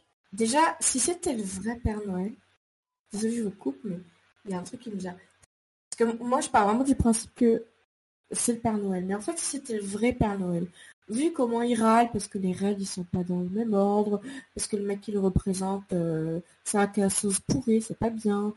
Euh, est-ce qu'il aurait pas râlé parce que c'était rouge au lieu d'être vert? Ah non, parce que c'est clairement encore le Père Noël de Coca-Cola. je crois que c'est faux en plus ça. Je crois que c'est même pas Coca-Cola qui l'a mis en rouge le Père Noël. non, c'est enfin, non, je crois que c'est. Euh, non, je crois que le, mythe c'est que Coca-Cola ait inventé le Père Noël. Non, je sais plus. Je crois qu'il y a un mythe autour. Il y avait du, il y avait du verre avant en tout cas. Oui. Il, y a, du verre dans l'histoire. Euh, mais bon. Saint-Nicolas est habillé en vert à la base, avec effectivement un petit peu de rouge parfois sur certaines représentations. Oui, mais en vrai. Ah oui, mais c'est dans les années 30, je crois, qu'il est devenu rouge. Ah. Alors, il faut savoir qu'en plus, il y a, des, représentations, euh, je pense que c'est important pour les auditeurs, qui ont évolué de façon très différente partout en Europe. Mmh euh, Saint-Nicolas est encore célébré en tant que tel euh, euh, en Espagne, au Benelux du coup, et en, Allemagne, je ne sais pas si c'est le cas, si c'est toi qui peux en dire. Si, si, complètement. Ouais, voilà. Et que donc, en plus, même dans ces pays-là, il est, il est différent, on ne fait pas de la même façon, et que il n'est pas toujours forcément le Père Noël Saint-Nicolas et, le Père Noël peuvent être célébrés de façon différente comme deux personnages différents mmh à, 20 jours d'écart euh, dans l'année. Ouais, moi, c'était pas du tout le même personnage. Hein. C'était très très clair. Le Père Noël, c'était faux. C'était euh, c'est le Français qui avait inventé un truc. Euh, non, c'est les Américains. Il hein. Faut arrêter de taper sur les Français là. non, non, non. Mais en fait, ouais, c'est vrai que Saint Nicolas était vrai quand j'étais petit et le Père Noël était faux. Euh, c'était très clair pour tout le monde. Quoi. Alors là, on mais tu... un level d'intrication de croyance euh, maximum. Et le, Saint-Nicolas, tu déconnes pas avec lui. Hein. Moi, je me tenais à carreau petite. C'est pas parce que j'avais peur que le Père Noël il me ramène rien. C'est parce que j'avais peur du Père Fouettard. Ça, moi, j'ai eu le droit au père fouettard. Euh, moi, j'ai eu le droit au père fouettard. Hein, euh, bah, je savais que c'était faux, si tu veux, mais c'est souvent le truc qui était, qui était quand même. Tu vois, c'était l'adversaire du Père Noël, quoi. C'était soit le Père Noël, soit le père fouettard. Apparemment, vous, c'est plutôt l'adversaire de Saint Nicolas. Et comme quoi, tu vois, ça, ça dépend véritablement des régions, des familles euh, et de la culture. J'ai pas parlé du Père Noël qui passe beaucoup trop de temps avec les enfants dans ces deux films. Alors. non, non, tu n'as pas le droit. Tous les alors, en fait, le Père Noël n'est pas un serial killer. En fait, maintenant, c'est la théorie du, du Père Noël pédophile. Faux dilemme, faux dilemme, c'est pas l'un ou l'autre, ça peut être les deux. Ah oui, t'as raison, ça, peut très bien être l'un et l'autre. Ce n'est pas Noël, c'est Halloween, nous avons menti. Ah oui. Et eh bien quand on, on, traitera de 3615 euh, code Père Noël, on fera les deux en même temps. 08 36 65 65 oui, je vais le faire à chaque fois que tu diras 36-15 code Père Noël. Bon, je vous propose peut-être de, terminer cette émission sur euh, un, petit truc que je voulais vous, vous, vous, voulez discuter. C'était, c'est quoi vos, positions? Parce que tous ici, à part moi, euh, vous êtes, euh, vous êtes parents. Vous avez peut-être fait croire ou pas au Père Noël ou à Saint Nicolas. Puis je voulais savoir un petit peu, à peu près vos, vos, positions là-dessus, quoi. J'ai cru qu'on allait enchaîner là-dessus assez naturellement en fait avec avec euh, les, sujets qu'on venait d'aborder, tu vois, sans sans C'était très naturel. Oui. C'était très naturel. mais euh, mais euh, ouais, moi j'ai j'ai eu la chance de d'avoir des parents qui avaient de, de, quoi m'offrir des cadeaux. Du coup, j'ai vraiment que, que d'excellents souvenirs de, de Saint-Nicolas. Euh, et, et, je dois avouer que euh, j'ai vraiment fait le max pour que mon fils, euh, bah, pas forcément y croit le plus longtemps possible, parce que j'ai continué et je continue à lui faire des cadeaux, même maintenant qu'il y croit plus, tu vois. Mais, mais, mais en tout cas, bah, pour le faire kiffer, quoi. C'est c'est juste ça, faire kiffer ses gosses, c'est. Parce que je sais qu'il y a, aussi, il y a, le... plaisir. Oui, c'est ça. Oui, c'est clair, c'est clair. Il y, a le, il, y a, le dilemme un peu dans les milieux euh, sceptiques, on va dire ça comme ça, je pense, mais un peu, un peu dans la société en général, c'est-à-dire euh, est-ce que faire croire à, des enfants en Père Noël, c'est euh, pour le coup c'est leur mentir, donc est-ce que mentir aux enfants c'est forcément bien? Est-ce que leur faire croire à des choses fausses c'est forcément bien? Ou au contraire, est-ce que justement leur faire croire à des choses fausses et ensuite leur dire effectivement que c'était des choses fausses, ça pourrait peut-être plus renforcer leur esprit critique mm par rapport à ça. Oui. Je sais pas, il y a différents points de vue là-dessus. Euh. Alors, les, premières recherches sur euh, l'esprit critique à l'école, etc., apparemment, ça ne sert pas les masses hein, d'enseigner les méthodes d'esprit critique à l'école. Du coup, moi, je me dis, euh, est-ce que est-ce que c'est si grave que ça, finalement, de leur parler du Père Noël ou pas? Bon. Mais c'est surtout que les, les, gosses, ils l'apprennent très vite. Euh, que ce soit à l'école ou ailleurs, ils apprennent très vite que c'est de la couille. Donc autant les faire kiffer le plus, le plus longtemps possible, quoi. C'est drôle, c'est que généralement, ils se rendent compte des fois eux-mêmes euh, du truc, quoi. C'est ça qui est. Alors, je sais que moi, moi personnellement, j'ai arrêté de croire au Père Noël à partir du moment où j'ai commencé à poser des questions un peu. Voilà, mais en fait, comment c'est possible ça? Parce que finalement, plus, plus tu poses la question, plus tu dis, ah, finalement, ça, ça semble quand même bizarre. Un mec qui vole avec des rennes, mais euh, moi, j'ai vu des avions voler, jamais vu des rennes voler. Enfin, c'est quand même particulier. Puis au bout d'un moment, tu sais, tu en viens tout seul presque à te poser ces, ces propres questions-là, quoi. Et, euh, et à partir de moment-là, tu sais, c'est à partir de ce moment-là où justement, quand tes parents, euh, alors il y en a qui vont faire, essayer de faire euh, justement de faire pousser la croyance le plus possible, donc c'est pas forcément le mieux. Et après, tu en as, as d'autres qui vont dire, bah oui, voilà, il commence à poser des questions, c'est peut-être le moment justement de, dire la vérité, comme quoi, voilà, maintenant qu'il a des doutes, bah, autant lui montrer que ces doutes finalement sont, fondés, quoi. Et c'est peut-être justement une valorisation, ça pourrait être une valorisation du doute. Ça pourrait même être, voilà, tout à fait un rite de passage sceptique. Euh, et en plus, avant un certain âge, avant 5 ou 6 ans, je crois, à peu près le développement de l'enfant, les enfants sont pas capables de distinguer euh, la différence entre la réalité et la fiction. Pour eux, la différence entre la réalité et la fiction, c'est ce que les adultes leur disent. Et une fois qu'ils acquièrent un certain cul euh, là-dessus, ils vont être capables de questionner les choses.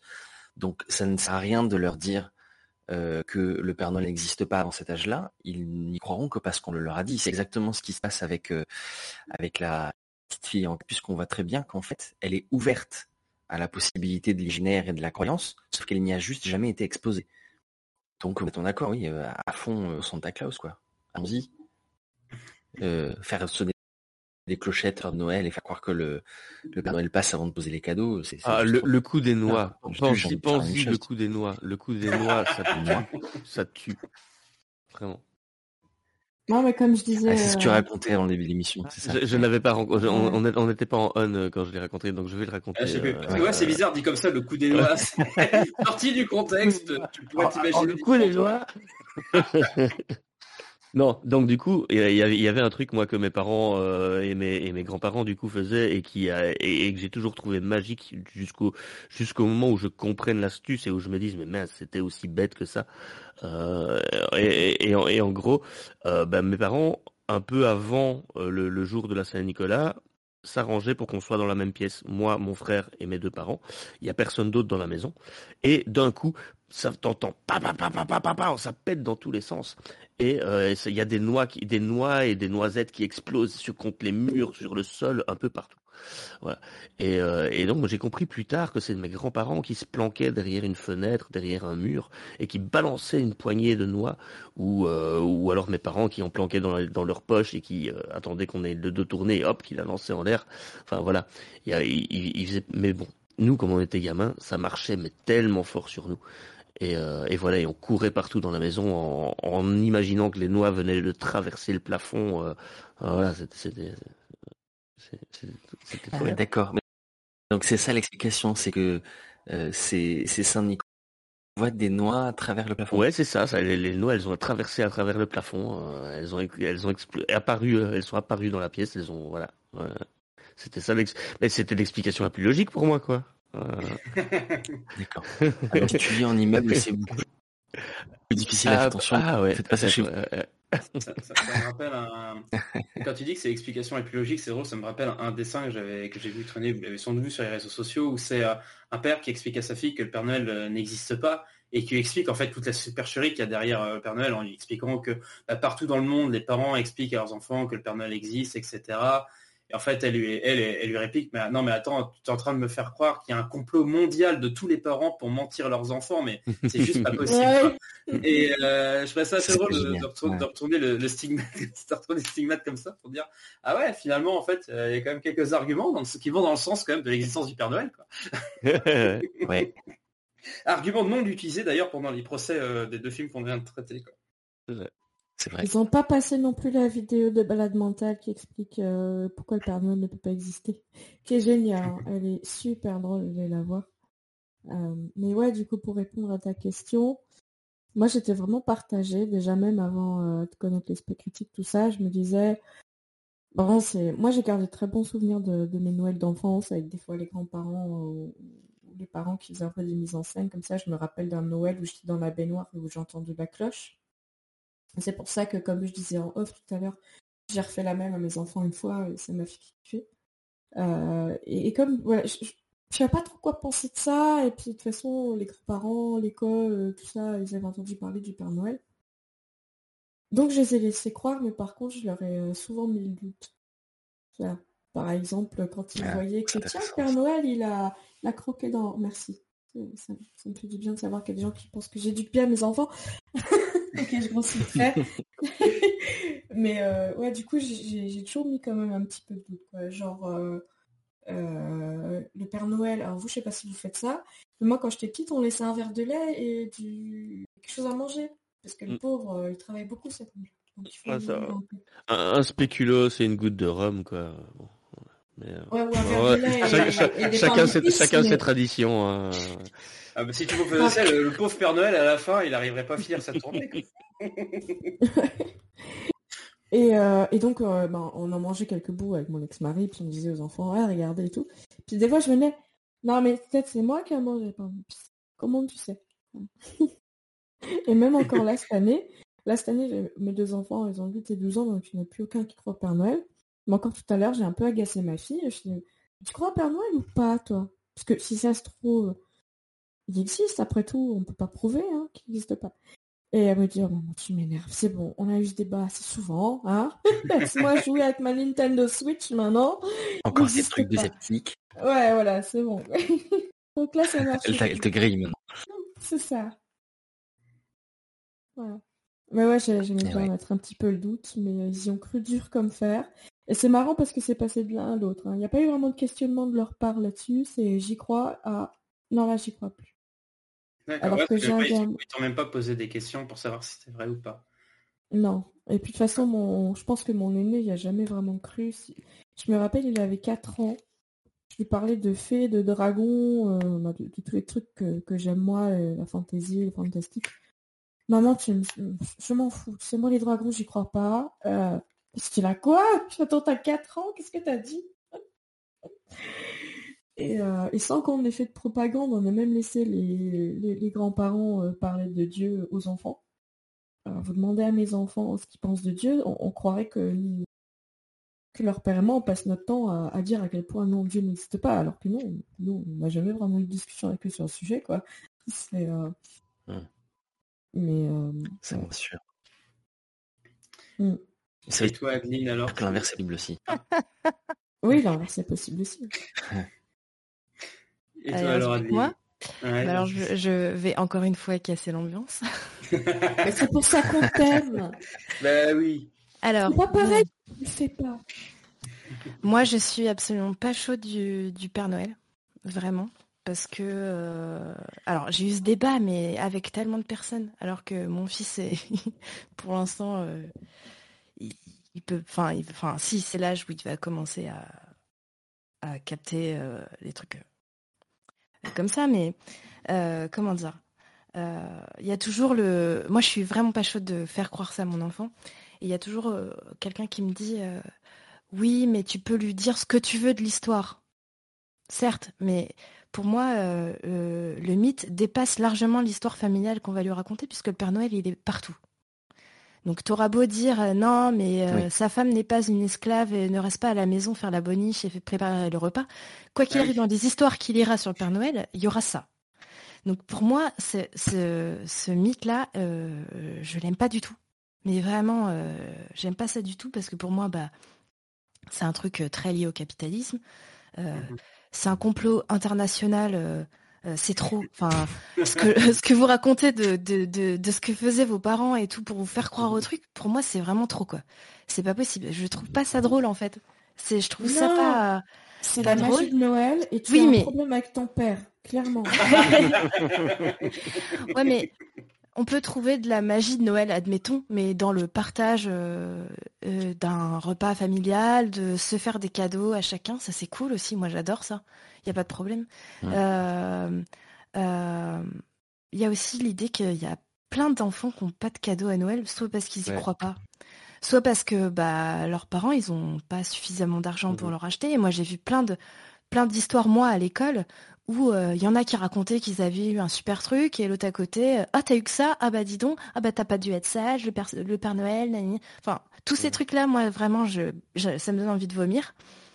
Euh, c'est évidemment un mythe sexiste donc il y a rien à dire là-dessus on peut imaginer tout ce qu'on veut mais comme je disais tout à l'heure, le mythe, il, il dépasse largement ce qu'on pourra dire à, à notre enfant. Donc, euh, moi, je veux, enfin, voilà, je, je, je dirais pas qu'il existe. Je me vois pas dire ça à mon fils, quoi. Je me vois pas lui dire. euh, mythe en C'est le Père Noël qui t'a acheté euh, ça, que- nanana. Et Ah, aussi, évidemment, Qu'est-ce que tu dois répondre à ces questions? Euh, et Sinon, aussi, sous le sapin, tu glisses directement le bouquin de Jean-Michel Abrassard. et, et je l'ai déjà acheté en plus. Euh, Euh. Il y a aussi évidemment, euh, euh, moi ce que j'ai vécu enfant me donne pas envie de, de faire subir ça à mon fils, puisque pour moi euh, le Père Noël c'était juste un gars qui est rentré par effraction et qui au lieu de euh, euh, nous piquer des objets nous en donnait. Donc euh, si tu veux, moi j'ai toujours trouvé ça bizarre quoi. Il y a La un mec qui rentre chez nous par effraction. Ah ouais. Toi, toi t'es né sceptique, quoi.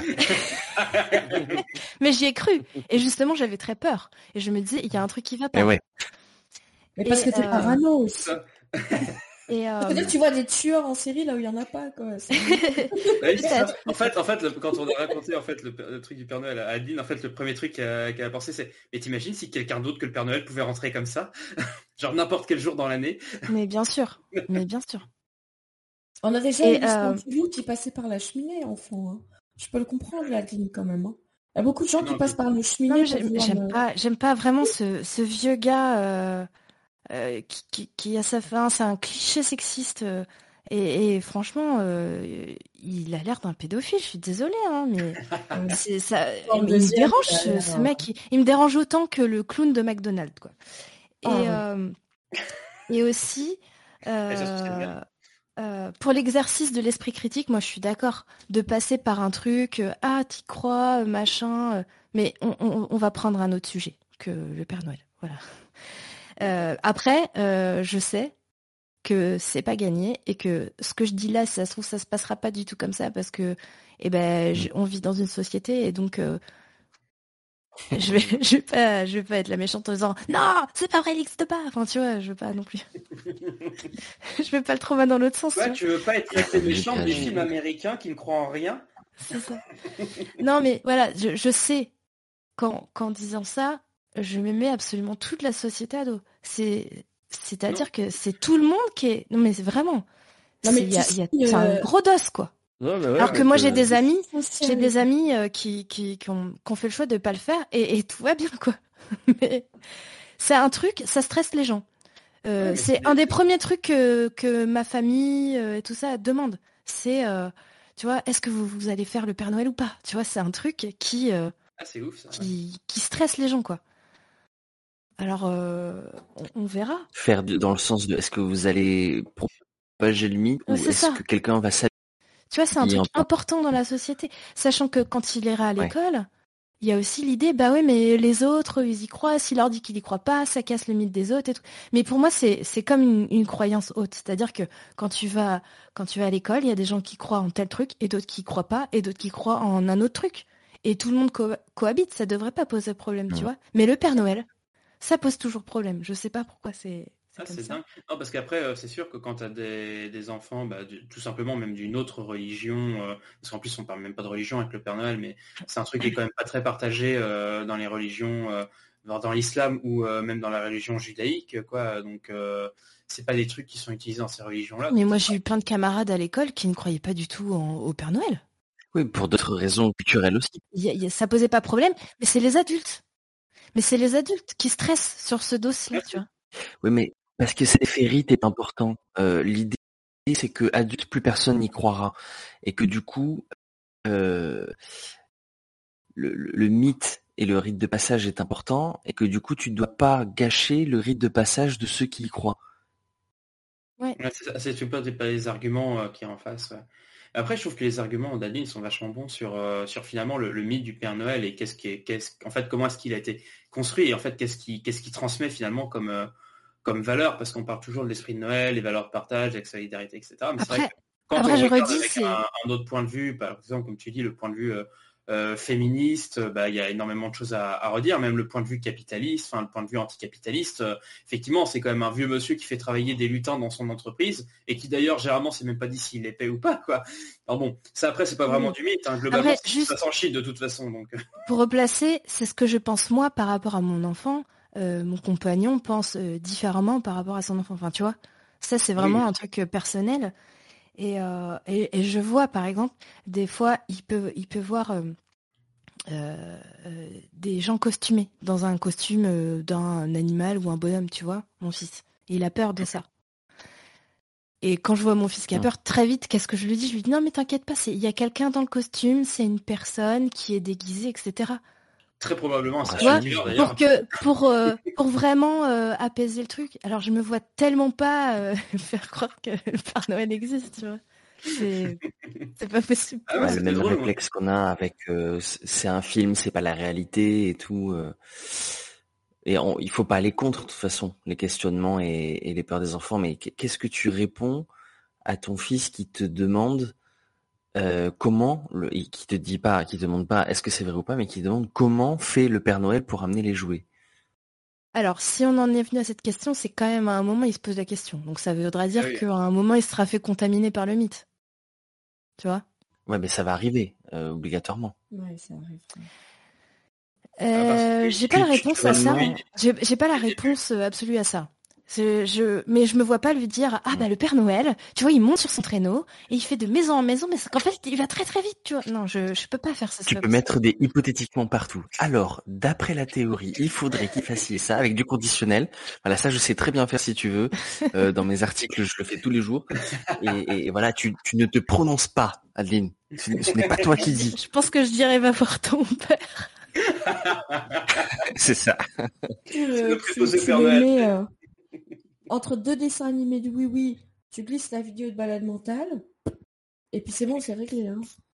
À mon avis, il va vite décrocher. Le... Non, mais je pense que c'est un peu comme le loup. Tu vois, les enfants en bas âge, euh, ils croient facilement au loup. Le loup, euh, c'est pas forcément un truc méchant d'ailleurs. hein. C'est le loup, il, il est là, il se cache. tout. Ouais, sauf que pour, c'est un pour les peu- loups, c'est pas sympa, quoi. Ils, ils euh, peuvent, euh, Ah mais le ils loup peuvent, c'est incontournable hein. Le loup euh, tous les gamins croient au loup le loup va Bah, venir euh. Mais c'est pas un truc méchant Ouais, non, pas hein. moi. Moi, ça m'a jamais fait, le loup. Ah ouais Non, moi, Ah, mon, père, il a loup, inventé, voilà. mon père, il a inventé ses propres mythes, ce qui était encore plus drôle, quoi. Moi je pense que je suis un peu plus comme ça en fait Non, nous, on avait le droit à quoi? On avait le droit à... Alors, c'est la première fois que j'ai par- c'est la première fois que j'ai parlé de ça, mais euh, mon père, nous, il nous avait inventé euh, genre euh, euh, Manibolo, tu vois. Alors Manibolo, c'était une vieille sorcière qui vivait dans la forêt. Et genre, si on n'était pas ça, j'aurais finir chez elle, tu vois. Et genre vraiment, oh la menace Ah ouais, non, non, mais franchement, ça nous faisait flipper quand on était gamin, quoi. C'était vraiment le truc. Mais en fait, il a inventé ses propres mythes. Son mythe, euh, à chaque fois qu'il regardait dans le jardin, il disait Ah, ben là-bas, il y a un éléphant rouge avec des points roses, quoi. Tu vois, Et toi, tu regardais, tu fais Je vois pas, mais si, si, il est là, tu vois. Que des trucs comme ça, quoi. Donc, comme ça, c'est bien euh, là-dessus, on n'a pas, trop- Sur, euh, on n'a pas eu le droit au mythe du loup et des trucs comme ça, ça, ça va. On a eu nos propres mythes, quoi. Bon, après, on a bien sûr, on a eu le Père Noël, là, pour le coup. ça, on n'a pas pu y échapper. Mais tu vois, après, c'est pareil, c'est chacun voit, euh, entre guillemets, le Père Noël à sa porte, quoi, parce que euh, il y en a qui vont faire croire que le Père Noël au supermarché est le vrai Père Noël, alors que nous, ça a toujours été, ben non, non, ça c'est des faux Père Noël, c'est pour préparer la venue du vrai Père Noël, que vous verrez de toute façon jamais, quoi. Ça, Mais parce que ça c'est trop grillage en fait. C'est- Mais c'est c'est là que c'est là que je trouve que la tech d'Adeline elle est bien, c'est que dès que le gamin il pose il, il pose des questions, non vas-y on dit la vérité quoi. Là tu là tu fais déjà euh, ce qu'il faut pas faire, c'est-à-dire euh, essayer de maintenir le mensonge. Euh, donc il, se rend compte que c'est des faux Père Noël? Ok, on balance le truc. Euh, tant pis. Voilà, on va pas commencer à, mentir et à dire que c'est des faux Père Noël qui travaillent.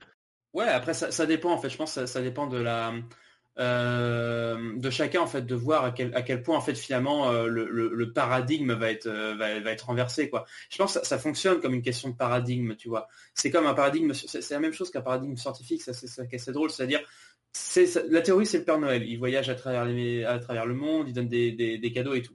Donc les gamins vont commencer à poser les premières questions. Genre ah ça c'est le Père Noël, ah non non ça c'est un faux Père Noël, c'est pas le vrai Père Noël. Donc tu vois, tu commences à dire Mhm. ouais quand même, enfin tu vois, il y a quand même des trucs qui commencent, bon ok d'accord je prends, et mais quand même je pense que quand t'es gamin tu commences à dire quand même ah bah ouais mais il y a des faux Père Noël, donc euh, tu vois tu commences à, à dire, et plus tu vas poser des questions, plus plus en fait tu vas voir que les réponses vont pas dans le sens auquel tu croyais quoi. Parce que toi quand t'es gamin tu poses la question c'est le Père Noël, t'es sûr que c'est le Père Noël quoi. Quand on dit bah non c'est pas le vrai Père Noël, c'est un autre Père Noël. Et en fait plus, plus ça va aller, plus tu vas voir qu'en fait il y a des arguments qui vont contre le Père Noël. Et au bout d'un moment tu vas voir qu'il y a tellement d'arguments contre que là tu vas commencer à poser la question genre mais est-ce qu'il existe vraiment? Et c'est là en fait, c'est à ce moment-là en fait que je pense qu'il faut pas maintenir le mythe. Ouais. Et ça, je pense, que ça dépend de chacun. Et ça dépend aussi des, des- des gamins, euh, de chaque, de chaque gamin, quoi. Ouais. Et c'est à partir du moment où il commence à voir que le paradigme se casse sa tronche, qu'il y a tellement en fait de contre-arguments que euh, et en fait c'est vachement intéressant à voir. En fait, ça marche comme la méthode scientifique, quoi.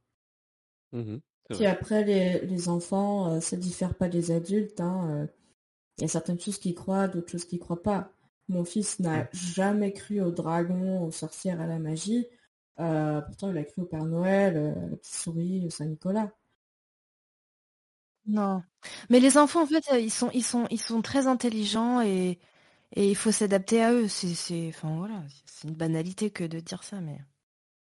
Bon, bah, en tout cas, euh, bah voilà, c'est ainsi que ça- s'achève cette émission donc euh, spéciale euh, Noël et surtout spéciale Père Noël. euh, faut-il y croire, faut-il pas y croire, est-il réel, n'est-il pas réel? Euh, Voilà, je pense qu'on a répondu Je sais pas si on a répondu à cette question, mais en tout cas on a répondu à, cette question par rapport à comment les, films le présentaient. Donc euh, je vais, euh, je tenais à remercier en, premier donc les, auditeurs. Merci de, de nous avoir écoutés, de nous avoir suivis jusque là. On espère que l'émission euh, vous a plu et puis que vous continuerez à, à nous écouter. Je vais également remercier bah, tous les tous les chroniqueurs qui ont été là aujourd'hui. merci à toi si c'est faux d'avoir été là. Merci. Et je continuerai de venir même si le choix de film n'est pas très passionnant. Il en faut pour tous les coups. Merci à toi aussi, euh, Troutski, euh, bah, pour ta présence aussi. Ouais, plaisir. Merci à toi aussi, Adine, d'avoir été là. Ouais, merci. Et je peux finir avec une citation du film de 47 Vas-y. Mhm. Euh, qui résume assez bien euh, tout ce qu'on vient de dire. C'est la maman qui ça à sa fille c'est euh, la foi, c'est quand on croit aux choses que le bon sens vous dit de ne pas croire. Je trouvais ça une bonne punchline. Hmm. on va pas repartir sur un débat sur le bon sens, en réalité. le fameux bon sens. Mais ouais, ouais, non, très bonne, très bonne citation pour Et, euh, bah, et puis pour coup, bah, merci à toi Geoffrey euh, aussi d'avoir été là. Avec plaisir. Et puis à, à très bientôt à tous pour le coup.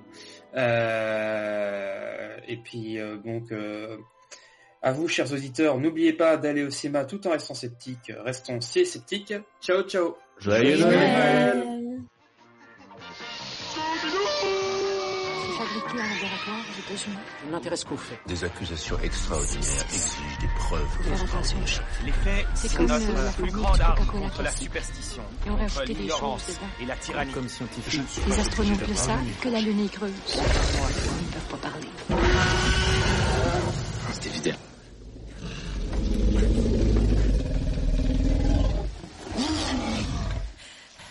Cinétique, le podcast cinéma, esprit